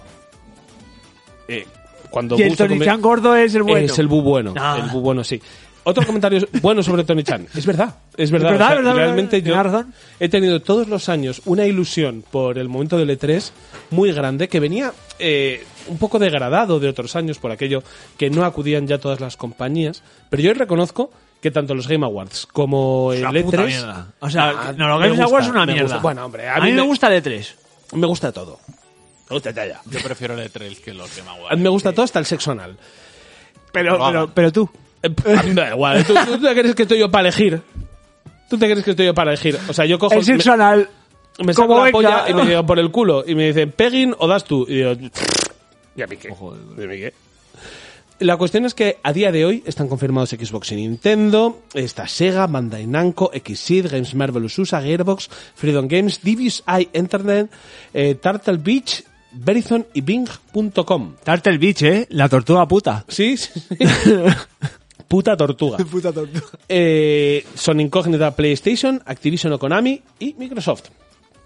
Perdón, Microsoft está. Está confirmado. La cuestión es que tengo ganas de, de lo Sí, que pueda sí, haber sí, este sí, año. sí, sí. Oye, vosotros, y nos la tenemos que fumar muy rápido esta noticia porque Rafa estaba en contra. No, perdón, César estaba en contra. César estaba en contra, César estaba en contra. ¿Qué, qué os apetece? Tú, César. Yo estaba en contra. Pues tú, tú estabas en contra, César, tú estabas en Pues contra. yo estaba en contra, así que no. Contra, hombre. Eh, así que no sé qué decir. La verdad es que no tengo expectativas de E3. Últimamente he estado muy, no sé, desilusionado. Eh, no, no, no, no, no me ponía a verlo en directo, ni mucho menos. Y, y la verdad es que a falta de hardware nuevo, eh, con algunos juegos que están por venir, pero que ya lo sabemos todo, es que No sé yo qué decirte, ¿eh? De falta de hardware nuevo. Ja- hardware. Hardware Que era el malo de los pitufos, Jarjamel. Y Hagar. eh, Final Eso es, el, el, el ayu- eh, eh, carapolla. La cuestión es que el... Hombre, yo creo que Nintendo, a la Nintendo Switch Pro, a la Super Nintendo Switch, ojalá se llame así, le va a dar un poco de relevancia en el, en el evento y me apetece un montón. claro, yo sí me- tengo me- que, me que hacer de la lista de deseos, coño, pero es que hemos visto nada de Breath of the Wild 2, nada de Bayonetta 3, nada prácticamente. Nada. Yo- Prácticamente no. Y yo ahí bien. Vamos a ver si lo vemos en el E3. Claro. Es que, es que últimamente me da la sensación de que todo lo vemos antes que el E3. Eh, En el E3 no, hay nada que sea tan rompedor como hace unos años. ¿eh? Te entiendo por dónde vas, pero también llevamos un año y medio de pandemia. Todos todas las empresas han echado sus líneas hacia atrás para defender. Y hemos cambiado mucho en este año, claro. sí, hemos, hemos vuelto mejores. Ojo, yo creo que es verdad, ¿eh? Que, que Han- hemos cambiado como consumidor. No, no, no. Han echado sus líneas para atrás porque no están acostumbrados. O sea, quiero decir, esto era un paso natural que tenía que suceder, pero ha venido una pandemia y les ha pillado un poco a contrapié, ¿vale? A nosotros también, ¿eh? A los que veíamos el E3, porque todos, "Eh, el E3 es una mierda, el E3", y ahora lo echamos de menos, ¿vale? Queremos una cosa concentradita donde nos... Y antes habían, habían cogido la costumbre de anunciar muchas cosas. Y como han echado líneas para atrás este año de pandemia, lo vamos a coger, a recibir como más con ese, ese rollo antiguo, ese rollo 2005 de que es, que se viene y se viene todo de golpe. dejadme que os lo plantee de esta manera. ¿Creéis que de verdad la resurrección del E3 es una noticia que estamos recibiendo bien porque nos recuerda al mundo prepandemia? Sí, sí, sí, sí, sí, sí, sí, sí, sí, sí, sí, ¿Creéis que total, total, total. Pues Total, como, como total. conclusión me parece súper interesante. ¿eh? Era total. un formato que dábamos por muerto, pero ahora mismo es ese momento de Devuelve la normalidad. devuelve la normalidad, vuelve el E3. Nos quejaremos. Esto, Sí, sí, sí, ¿sabes sí, a lo que me recuerda es cuando fichas a un jugador en tu equipo de fútbol. Qué malo es, pero te marca cinco goles. En No, no, no, el no, momento y coges digo. y estás súper enchotado y al mes ya quieres que le rescindan el contrato. Pues un poco. Vale, Benzema. Ahora mismo estamos, ahora mismo estamos, hostia, hostia, el E3, el E3, y luego cuando termine el E3 estaremos, ah, puta No creo, mierda, no creo, no creo. Es que además, no qué, creo. qué- qué ocasión perdida para empezar a llamarlo E4, que le pongan una E más eh, E, E3. en line. Eh, eh, eh, tres. Para llamarlo, joder, qué bueno es eso. Es muy bueno, potentísimo. El E3. Podemos hacer nosotros el E, tres. El E3, sí, sí, sí, sí. Pero yo creo que, que es eso. Que realmente, cuando hemos dicho, venga, quitamos esta noticia, no, yo simplemente tenía ganas de comentar esto. Que es una cosa que nos recuerda al mundo prepandemia, que es Sí, sí, sí, un sí. formato caduco, pero que yo este año, por las circunstancias particulares que nos ha tocado vivir, Pero no creo que solo a nosotros, o sea, a los que estamos en esta- ahora mismo en este podcast, en esta mesa. No, no, Creo seguro que hay más gente ahí fuera que, que piensa y que piensa igual que Sí, sí. nosotros. ¿no? Puede ser. Hasta lo- yo creo que hasta los medios, porque es un día de mucho curro, es un día... Pero los medios allí al final acaban tratando de tú a tú, ¿sabes? Con la gente que crea los videojuegos, no sé. Es otro otra experiencia de entrevistas, es la información cambia. imagínate los enteros. Joder, esto, me cago en la- Tía, No, pero eh, lo que dices, eh, los medios, todos. Es cierto que todos estamos esperando un poco eso. Yo, yo últimamente, eh, yo por ejemplo, antes viajaba mucho con el curro, en, fuera de España o dentro de España. Eh, llevo un año y medio sin ir a la oficina, por supuesto, y sin ir a ver clientes. Y creo, tengo la impresión de que, de que va a cambiar para siempre. De vez en cuando iré a un cliente. O sea, pues me he dado cuenta de que he hecho mucho más eh, de menos de eso de lo que pensaba, ¿no?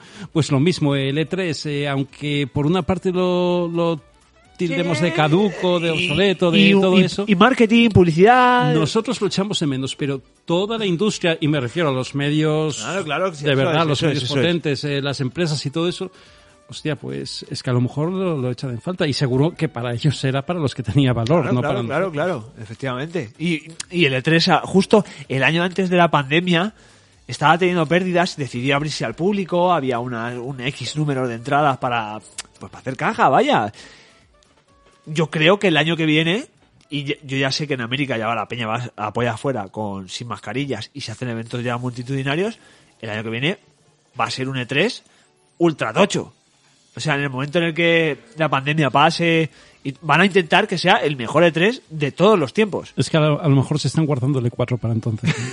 El E El 3. 3. Yo te digo una cosa, yo para, para cerrar esta noticia, porque creo que tampoco da mucho más, porque tampoco vamos a, a pormenorizar más, porque tampoco tenemos información, voy a recordar lo que decía un amigo mío cuando el Oviedo hacía un fichaje bueno. Dice, joder, qué ilusión me hace este fichaje. Estoy deseando ir al Tartiere a pitarle. y eso es un poco el E3. Sí, sí, sí, sí. Estoy sí. deseando, deseando estar aquí dentro de unos meses con vosotros quejándome de la puta mierda de tres que nos han dado. Por favor, vámonos de aquí.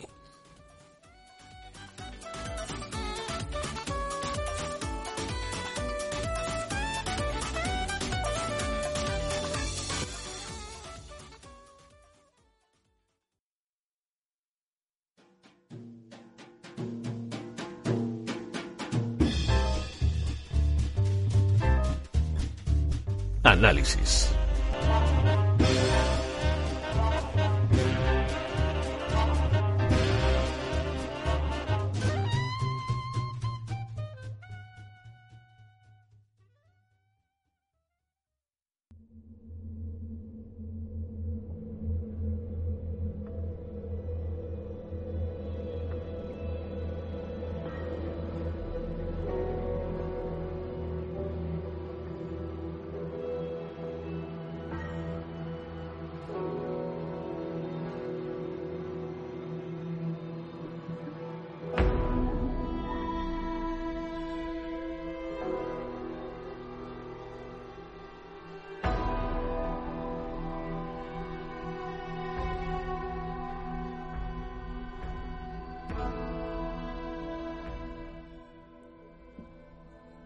Resident Evil 8 o Resident Evil Village es la última iteración de la famosa franquicia de Capcom.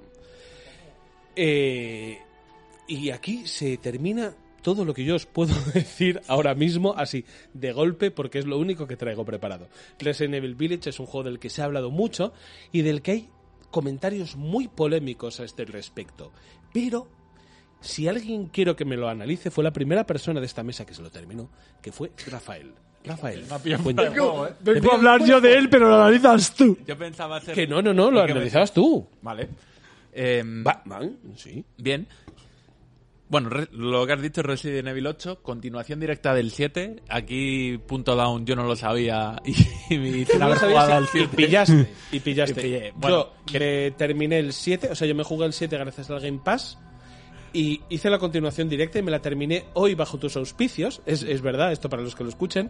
Yo, esta mañana, cuando preparábamos el guion, no me había terminado el juego. Me quedan dos horas y pico Sí, de un juego. poquito. Y me lo terminé de acabar, para no decir terminé de terminar, que es un pleonasmo. O me lo terminé directamente. Joder, gracias, sí. En, Sud- en Sudamérica si dices me acabé, es a lo mejor que te hiciste lo de la segunda planta Sí, encima del sí. juego. Aquí Pero bueno, también, ¿eh? ¿Sí? Hombre, es- Pero no me lo terminé ayer por la noche por acabarme mucho yo a mí mismo. Para acabarme yo. Pero eso. que me terminé, eh, o sea, de- te- terminé la, la narrativa del título esta mañana y aún así, aunque yo haya sido el que haya hecho el 7 y, o sea, el 7 y el 8 seguidos, prefiero que lo digas tú porque has tenido más tiempo para la reflexión a Sí. este respecto que yo. Bueno, lo primero, por continuar con esta tontería, eh, lo puedes jugar si no has jugado al 7, si alguien se lo plantea. A la perfección. Yo me lo he jugado y bien. Es verdad que yo quería jugar al 7 y a lo mejor me he enterado de alguna cosa que no me quería haber enterado. Del propio 7, pero muy poquito. No, no, no. No, no sé si mucho o poco, pero bueno. Y te digo una cosa. Bueno. eh, yo como persona que ha jugado ambos títulos te puedo confirmar que si ahora que si ahora mismo que si ahora mismo te juegas el 7 incluso lo disfrutas más. Es es un juego en el que, que tú quieres, que perdón, que el juego quiere que tú, Que tú quieres que... el juego quiere que tú estés en tensión por diferentes motivos y permanentemente. Eh, lo he escuchado muchas veces en muchos análisis que es como una montaña rusa y bueno, bien. Yo Un parque temático, yo compro- he leído más de una ocasión y me parece muy bien. compro, bien. Eh, es un juego que desde el principio te empieza a dar hostias en la cara, como diciendo, Dios mío, cuántas cosas están pasando, como es en primera persona además, como que lo vives un poquito, estás muy metido, estás muy metido en el ambiente, efectivamente. Y desde el primer momento, eh, eh, estás así. O sea, el, el juego te tira cosas a la cara. Pum, pum. Pues ahora pasa esto. Y ahora no sé qué. Pum, pum. toda Vamos a irnos un segundo más, si no te importa, a lo básico. Como, como en puta locura toda la cara. Vamos a ir, vamos a ir un, un momento más a lo básico. Resident Evil es un juego que se juega en primera persona y sobre todo es un survival horror. Es la idea que tiene un poco de plantearte situaciones de terror eh, y una muy importante gestión de los recursos que tú vas recogiendo del escenario y con los que afrontas los problemas que te van surgiendo. Los problemas son los enemigos. o sea, Y los problemas eh, son eh, los- Es un problema de, de gestionar la munición, al final. Sí, bueno, yo he querido, he querido darle una segunda lectura, pero sí, básicamente es gestión de munición y equipamiento frente a las amenazas físicas sobre las que se O sea, un juego de matar bichos con pocas balas. Un survival es un horror. juego de matar bichos con, con pocas Pero balas. esa es la teoría. Bueno, ojo. Porque yo en este Resident Evil en dificultad normal, creo que echas en falta un poco al principio, que es cuando... No, yo, yo, he, yo he pasado falta de balas todo el rato. ¿Sí? Sí, sí, sí. sí. Yo no. Yo al principio sí, porque es un... Cuando mm, estás más indefenso porque empiezas sin ningún arma, o de repente ya cuando tienes la primera, ahí sí que notas que, joder, hay como muchos enemigos y tú estás muy jodido, pero desde... Yo creo que desde no muy avanzado el juego... no- a ver, tengo ciertas dudas porque quiero comentar muchas cosas que no sé hasta qué nivel pueden ser Yo te digo, eh, o no. Yo no he estado nunca inerme, nunca he estado inerme, pero sí que me he visto con 10 balas de pistola y 3 de escopeta. ¿Qué, es qué es, muy, muy qué es alto. inerme? Sí, eso lo iba a preguntar yo. sí. ¿Qué es inerme? Desarmado. Ajá. Qué bien, ¿eh? Ah, Era un desarmado. yo, yo nunca hubiera Eres, dicho que tú eres un desarmado. eres malvado, eres un desarmado. un desarmado, era un desarmado. Pero esta situación yo creo que se da muy al principio del juego y que llega un momento que yo, desde luego, no he echado en falta que me faltaran muchas balas. Yo ahí tengo que discrepar. Creo que es una cosa con las que es de los pocos aciertos que tiene el juego, que es que te deja muchas veces pensando en la munición, aunque luego sí que por ritmo te van a dar pronto la suficiente como para que afrontes el siguiente escollo. Sí que es cierto que Lleva un momento de veces tensión "Hostia, hostia, crítico hostia, que, no que luego nada". te recompensa para llevarte a otro momento de tensión crítica. No, pero muchas veces es, hostia, hostia, he terminado este encuentro sin nada, más vale que me den algo antes de llegar al siguiente. Siempre te lo dan. Nunca llegas a afrontar, salvo el último combate, nunca llegas a afrontar nada sin, con las manos vacías. Con las manos vacías. Pero, pero bueno, se las apañan para mantener esa ficción, que creo que es en lo que coincidiremos pronto, de que el juego se basa en mantener una gran mentira Sí. en la que te, te la puedes creer o no te la puedes creer. Sí, podem- podemos avanzar. El Village, el ¿por qué se llama Village? Hay un pueblo que es como un núcleo. Porque hicieron un juego, de tra- eh, un juego de palabras con el numerito. Que lo hemos comentado. Que Porque sí. hay cinco cantantes, cada uno disfrazado de un tipo de... Sí, al final el pueblo es el, el centro neurálgico sobre el que se es el centro común sobre el que se desarrolla el juego, sobre el que puedes volver después de cada momento exclusivo o diferente. Y, y bueno, eh, no, no- no- es que no sé muy bien cómo enfocarla. Al final tú tienes diferentes... voy a ponerme a llorar. Funciona, funciona como hub del Sí, es que juego, el- hub, lo, que es el, el village. ya, yo utilizo un Nexo. El, oh, no, no, gracias, Ne- Nexo, Nexo. El término es el Nexo, el, el, el pueblo, el village. Sí. Buen término, mejor podcast. No. Pero mucho más corto. el Resident Evil que un programa de Alejandro Pascual. Eh, La cuestión es que al final tú utilizas lo que es el pueblo para ser el nexo de unión entre los diversos caminos que te llevan a las distintas fases del juego. Sí. Porque es un juego que yo creo que, Rafa, podemos estar de acuerdo en que a pesar de, del planteamiento abierto, tiene niveles, ¿eh? Eh, O sea, le falta poco menos que el cartel, la cartela de fase 1-1, fase Eh, Lo que 1-2. te voy a decir, es un juego súper lineal que, no, que no es malo. No, no, no, no, no, malo. para nada. Es un juego lineal y efectivamente tú, tú empiezas- tú llegas al pueblo después de que pasen ciertas movidas, llegas al pueblo y dices, vale, fase 1, fase 2, fase... O sea, vas a la fase 1, la terminas, vuelves al pueblo. Vuelves al pueblo con, con un elemento que te Sí, permite el- el- abrir un par de puertas un poco más. más, Eh. El pueblo desde el primera la vez que lo- la primera vez que lo visitas ya está o sea, lo visitas entero y luego lo que sí que hay es pues alguna puerta que no puedes abrir porque necesitas un elemento, pero el pueblo en general es muy pequeñito. Es un pueblo muy Por otro lado, una fórmula muy Resident Evil. Sí.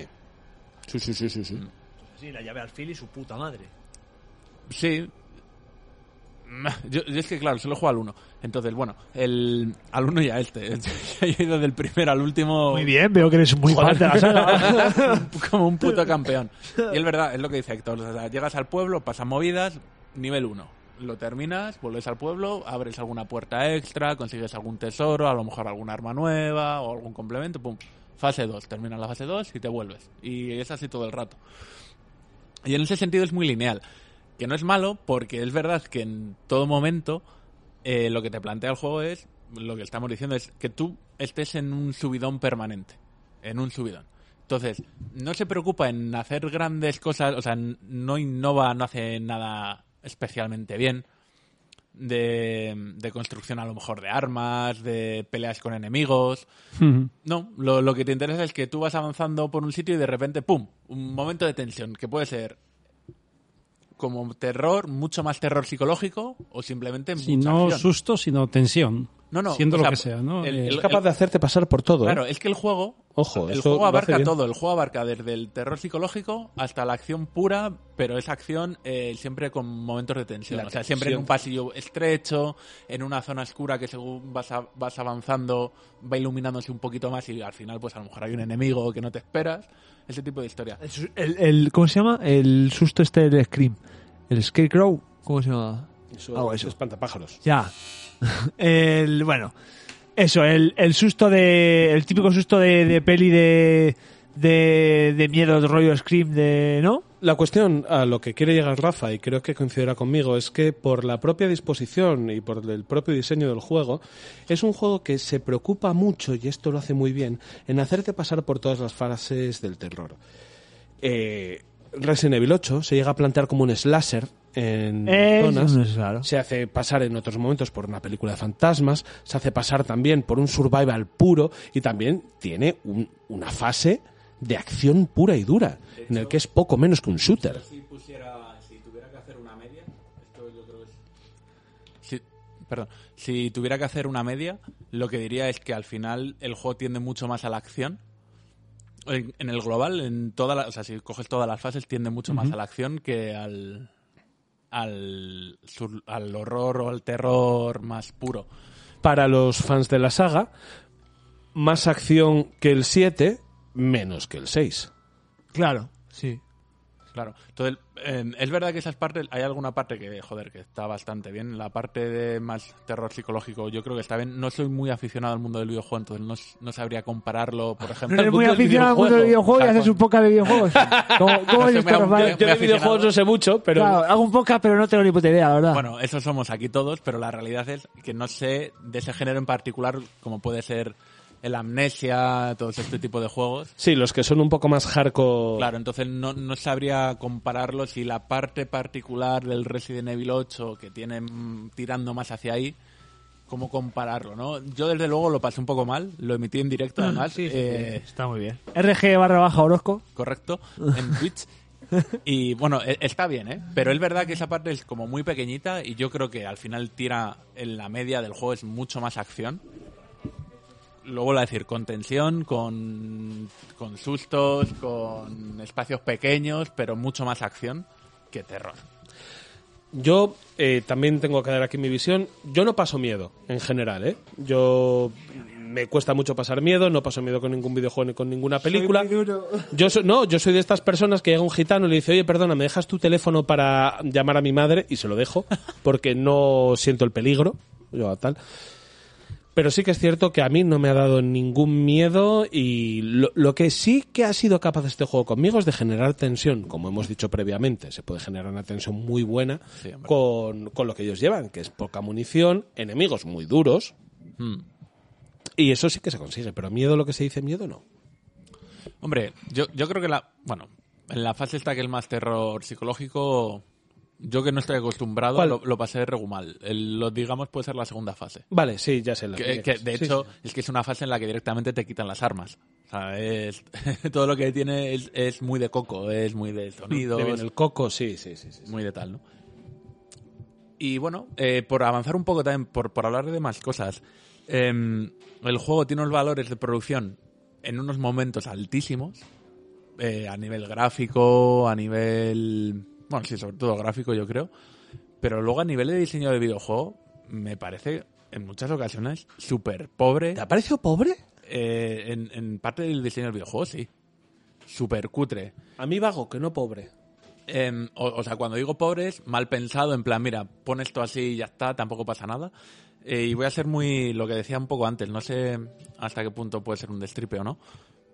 Pero en esta primera fase, bueno, voy a hablar de Lady Dimitrescu, que afortunadamente todo el mundo sabe. Lady. Dimitrescu es un personaje tan icónico que al Resident Evil 8 le han llegado a, a llamar Resident Evil MILF. es que está Bueno, muy buena. Pues en, en esta fase donde el enemigo principal es ella, es el juego está, o sea, tiene como en otro Resident Evil, eh, ella te puede ir persiguiendo por el escenario. Bueno, como pues, hizo Mr. X en el 2, X como hizo hacía Nemesis en el el 3, Resident Evil Nemesis. correcto. Bueno, pues hay una habitación que es cruci.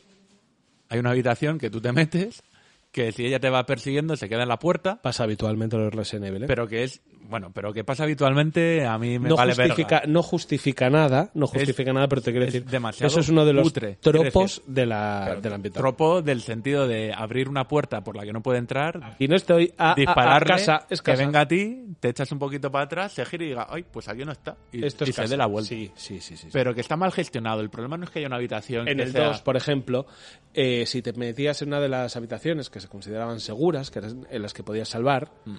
podías abrir la puerta así con la manina y disparar a los bichos de fuera para matarlos sin que te acercas. Claro, pero al final el 2 es un remake. Entonces, Sí, en pero- cierta forma, por no querer trabajar mucho, puedes conservar cosas del primero. o sea, También del hay una, hay una de las partes que hemos comentado mientras hablábamos del juego y que no, no sabía cómo sacarlo aquí. Pero creo que el Resident Evil 8 tiene momentos que a mí me han parecido de comedia involuntaria. Igual no es tan involuntaria, igual ellos mismos abrazan la estupidez. Mm. Igual ellos mismos son perfectamente conscientes de que son cosas que si las tratas en frío son ridículas y disfrutan con ello. Y bueno, buena muestra, aunque luego tiene una explicación, es una secuencia en la que el personaje principal, y esto es un spoiler, spoiler, spoiler, spoiler, le cortan el brazo, se echa medicina sobre el brazo cortado, mientras... Escucha, y la medicina es, un- es un- es echarse un poquillo de agüilla sucia, ¿eh? Tampoco te creas Sí, tú o sea, se, se pega el bracito, se echa medicina, eh, se echa medicina sobre el corte y se le regenera la- y se le junta el brazo. Os quiero decir que hay momentos en los que esa comedia involuntaria que abraza Resident Evil 8 no puede sino estar buscada. De hecho, en general, el protagonista eh, sufre demasiado lo, de- lo de- físicamente. lo del protagonista, tiene le- que ser comedia involuntaria porque es el señor que más sufre. Yo creo que no es Ana Frank. ¿eh? Ana Frank. O sea, mm, te digo una cosa. Súmame, Ana Frank, con La vida es bella, con la lista de Schindler,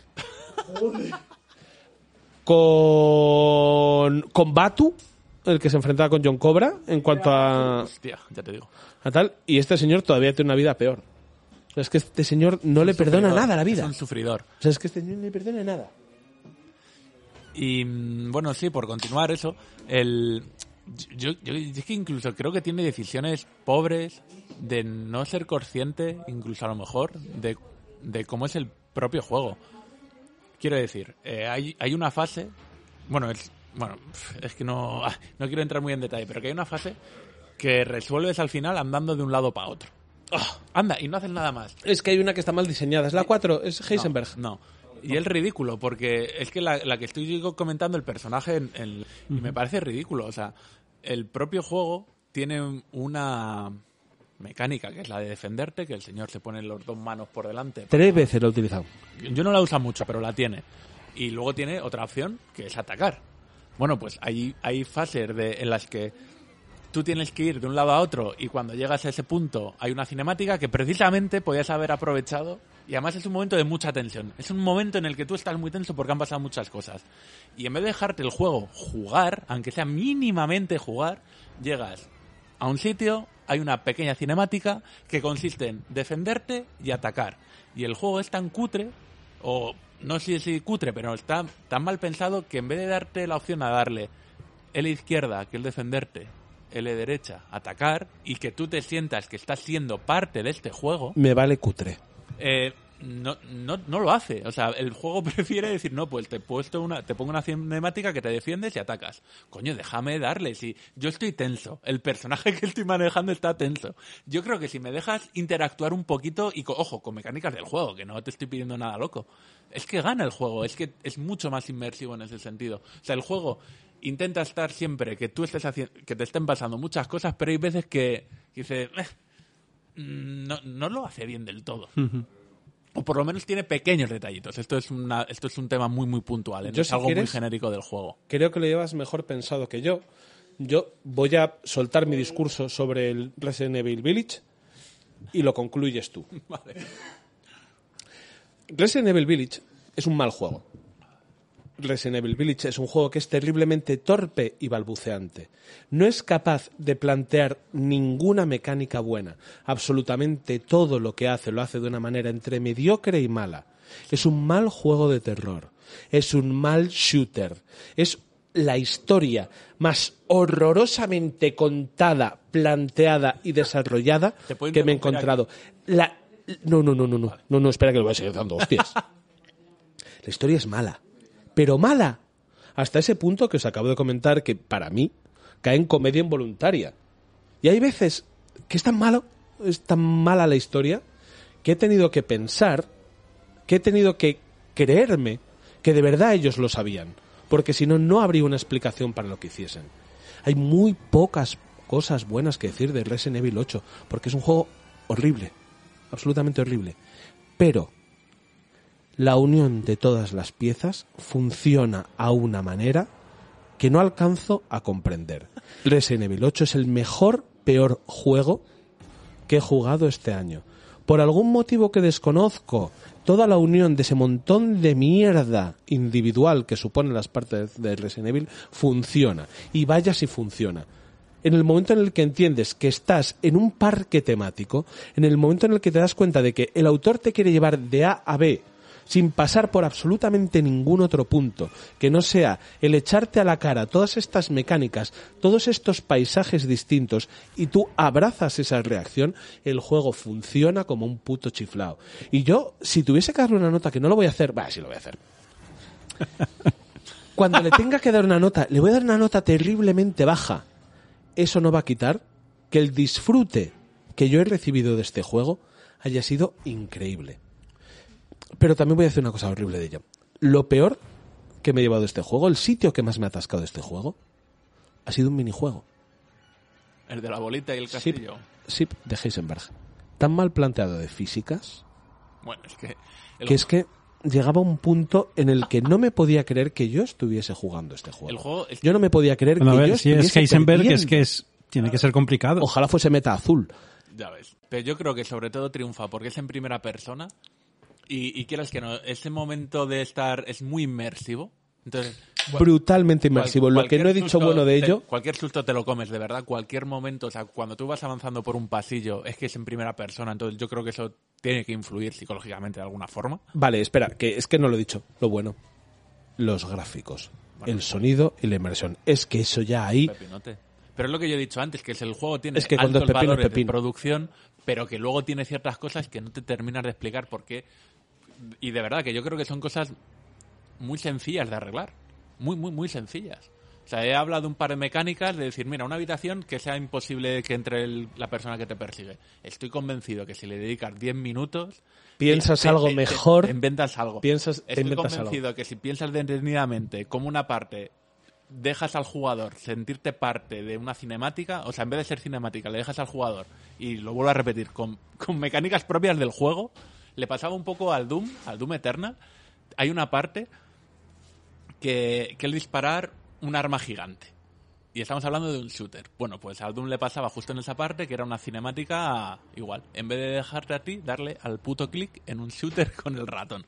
Le pasa un poco parecido, que teniendo mecánicas propias, nadie ha pensado decir, oye, ¿no sería buena idea en vez de dejarlo todo a un, a un vídeo? Déjate jugar. O sea, es que tiene cosas de verdad que son muy Son cosas- pequeños son detalles, cosas pero que que, son terminan- demasiado cutres. Que por eso yo me refiero a que llega a puntos en los que yo creo que es comedia involuntaria. Porque al protagonista le pasa algo horrible y cuando os digo atroz, por no hacer spoilers, no os digo qué es, pero tiene que ver con mutilaciones y con lo peor que te puedas imaginar que le pasa. Y coge el tío, se tira al suelo gritando ¡Ah! Saca un botecito, aunque no lo tengas en el inventario, saca un botecito, se lo echa por encima y dice Ah, bueno, tengo más y se levanta y sigue. O sea, pero es que Tengo más cosas de, de este estilo mal. Eh, hay- hay una parte en la que en la que tú estás con objetos con los que puedes interactuar y que está claro que esos objetos con los que puedes interactuar son para, para un hecho posterior. ¿Cuál es el problema? Que tú interactúas con esos objetos y el personaje empieza como a emitir sonidos o hacer gestos que no son los propios de lo que tú estás viviendo. ¿Cuándo tienen eso- sentido esos, esos eh, angustia, esos gritos de angustia un poco? En la parte posterior. Y sin embargo, está tan mal programado que te los ponen en la parte anterior. Y dices, no tiene ningún sentido, tío. Es que de verdad, es que son pequeños detalles que te tiran para abajo el juego un poquillo. Pero es que la ambientación es, es brutal. y al Luego Para mí no son pequeños todo. detalles. ¿eh? No, no, te hace- para te mí hace es, en es Es lo que- fundamental. es que es lo lo que te dice al final si un literal. juego está bien hecho, No, con ¿sabes- cuidado. ¿sabes, eh, cuál es la mi diferencia para mí? Entre puede ser un juego sobresaliente, un juegarraco, y- o vas bajando de niveles. Y este juego, siendo muy disfrutable, para mí no puede ser un sobresaliente de la vida por todo lo que estamos comentando. Pero es que, a pesar de toda la mierda que estamos comentando, el juego está bien. No, pero es Es que... que te lo pasas bien Oh, jugando. Vale. Vale, pues entonces voy a finiquitar yo y finiquitas tú justo después, ¿vale? Después de todo lo que os he dicho de este juego, os voy a decir la verdad. Lo recomiendo al 100%. Yo me lo he pasado bien De verdad. jugando, ¿eh? De verdad, no he dicho cosas asquerosas de este juego, pero es que este juego, a un jugador como yo específicamente, me da exactamente lo que quiero, una experiencia lineal cinematográfica de 12 horas. Me lo he pasado con este juego, aún a pesar de verle todas las costuras que le he visto, me he divertido con esos momentos locos de asomar la escopeta por la ventana y empezar a disparar hasta que mueran todos los bichos horribles que querían entrar dentro de la habitación, por muy scriptado que estuviese. a Es pesar de sus arbustos rojos. No, no, no, uy, una puta mierda, ¿eh? Joder, que por lo menos este señor no engaña a nadie. No, no, pe- pero a eso me refiero. Que, De todos sus arbustos que- rojos que la diferencia es que aquí, eh, en el otro, los arbustos rojos, eh, a ti, y no te y no digo que no sea correcto, ¿no? Pero eh, te sacaron del Me juego, sacan. eran, Sin eran embargo, un problemón dejan eh, dentro. muy bestia, pero Sí. este tiene muchos En este- arbustos rojos. este Este eh, no, no, esto es un gran arbusto rojo, pero me deja dentro, ¿eh? Pero, Eso- pero aquí yo creo que la diferencia es que aquí no te saca del juego. Aquí es cuando tú reflexionas sobre todo lo que estás pasando, lo, te das cuenta de que hay cosas que dices, se puedan haber hecho mejor. Hombre, si esto Cuando fuese un mundo abierto, sería una mierda de claro, juego. cuando tú en un mundo abierto, la única forma de esconderte de los enemigos es exactamente siempre igual, en vez de siendo una producción triple A, en vez de Claro. decir, oye, pues méteme diferentes elementos que hagan lo mismo, pero que sean diferentes. Pero cuando lo piensas, joder, es que tengo dos cosas más que decir. Venga, dale. Es que el juego, primero, tiene cosas de perdidos, de rollo, te voy a poner una escena o un escenario tan de putísima madre delante, que luego realmente tampoco significa mucho, pero tú te has comido la cabeza diciendo, joder, ¿qué significa ¿Y esto ¿Esto qué? y luego tiene cosas, tío, que de verdad que podrían estar mejor. Eh, rollo, tienes un típico enemigo puzzle que para derrotar al enemigo lo que tienes que averiguar es cómo derrotarle. Pues el juego, en vez de dejarte a ti un poquito a la imaginación y que juegues y que disfrutes, te pone una cinemática, te lo resuelve y las veces siguientes que te enfrentas al enemigo, pues ya sabes cómo es. Hostia, Tío, hay una cosa... o sea, hay- yo creo que está bien que me dejes jugarlo a mí. Hay una cosa terrible de no saber de no saber diseñar un juego y es que coge, te plantean un enemigo, ese enemigo lo matas la primera vez y después de matarlo llegas y encuentras unos apuntes sobre cómo matar ese enemigo. Y yo, hijo de puta, que ya lo he hecho, por favor, Entonces, a buenas horas. bien, a. A buenas horas, para que te, te oh, este ya lo decía yo. Vamos, sí, pero, pero es que al final funciona, es que me lo pasa muy Es bien que me lo he pasado muy bien, es que me cago en También la te digo, leche. me lo he pasado bien porque me lo pillé por Instant Gaming y me ahorré 20 pavos. Pe- que si pago a lo mejor el pues- precio completo, digo, Eh, me ¿sabes lo que pasa? me cago en su puta madre. Ya, yo lo he pagado muy bien. Consola Gaming. Lo he pagado consola gaming. lo he pagado consola gaming a 60 pepinacos. Por un juego de 14 horas. Eso puede que, que haga que le ponga un cuatro y medio y me piro a fumar, ¿vale? Bueno, dejamos, pongo musiquita y Ponemos- le pones una nota, Rafa. Venga, que le ponga la nota a Rafa Es que porque la yo... la de siempre. Lo- Ahora os comento la Venga, va.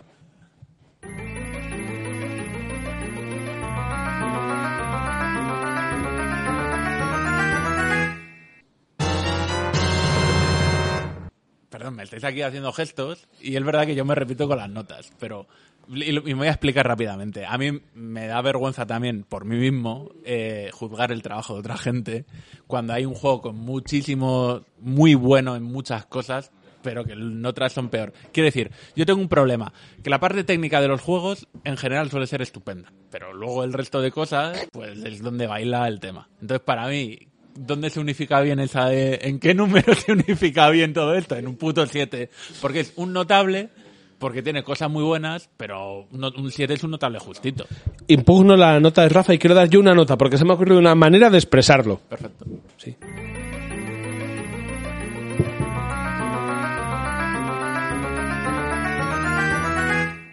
Un tres y medio. Un tres y medio, pero me lo he pasado de 8 ocho. Bueno, eso ha sido maravilloso. Tres y medio y me lo he pasado de ocho. Y ahora vamos, por favor, a despedir el programa porque se acaba nuestro tiempo aquí. Yo-Yo, ven acá.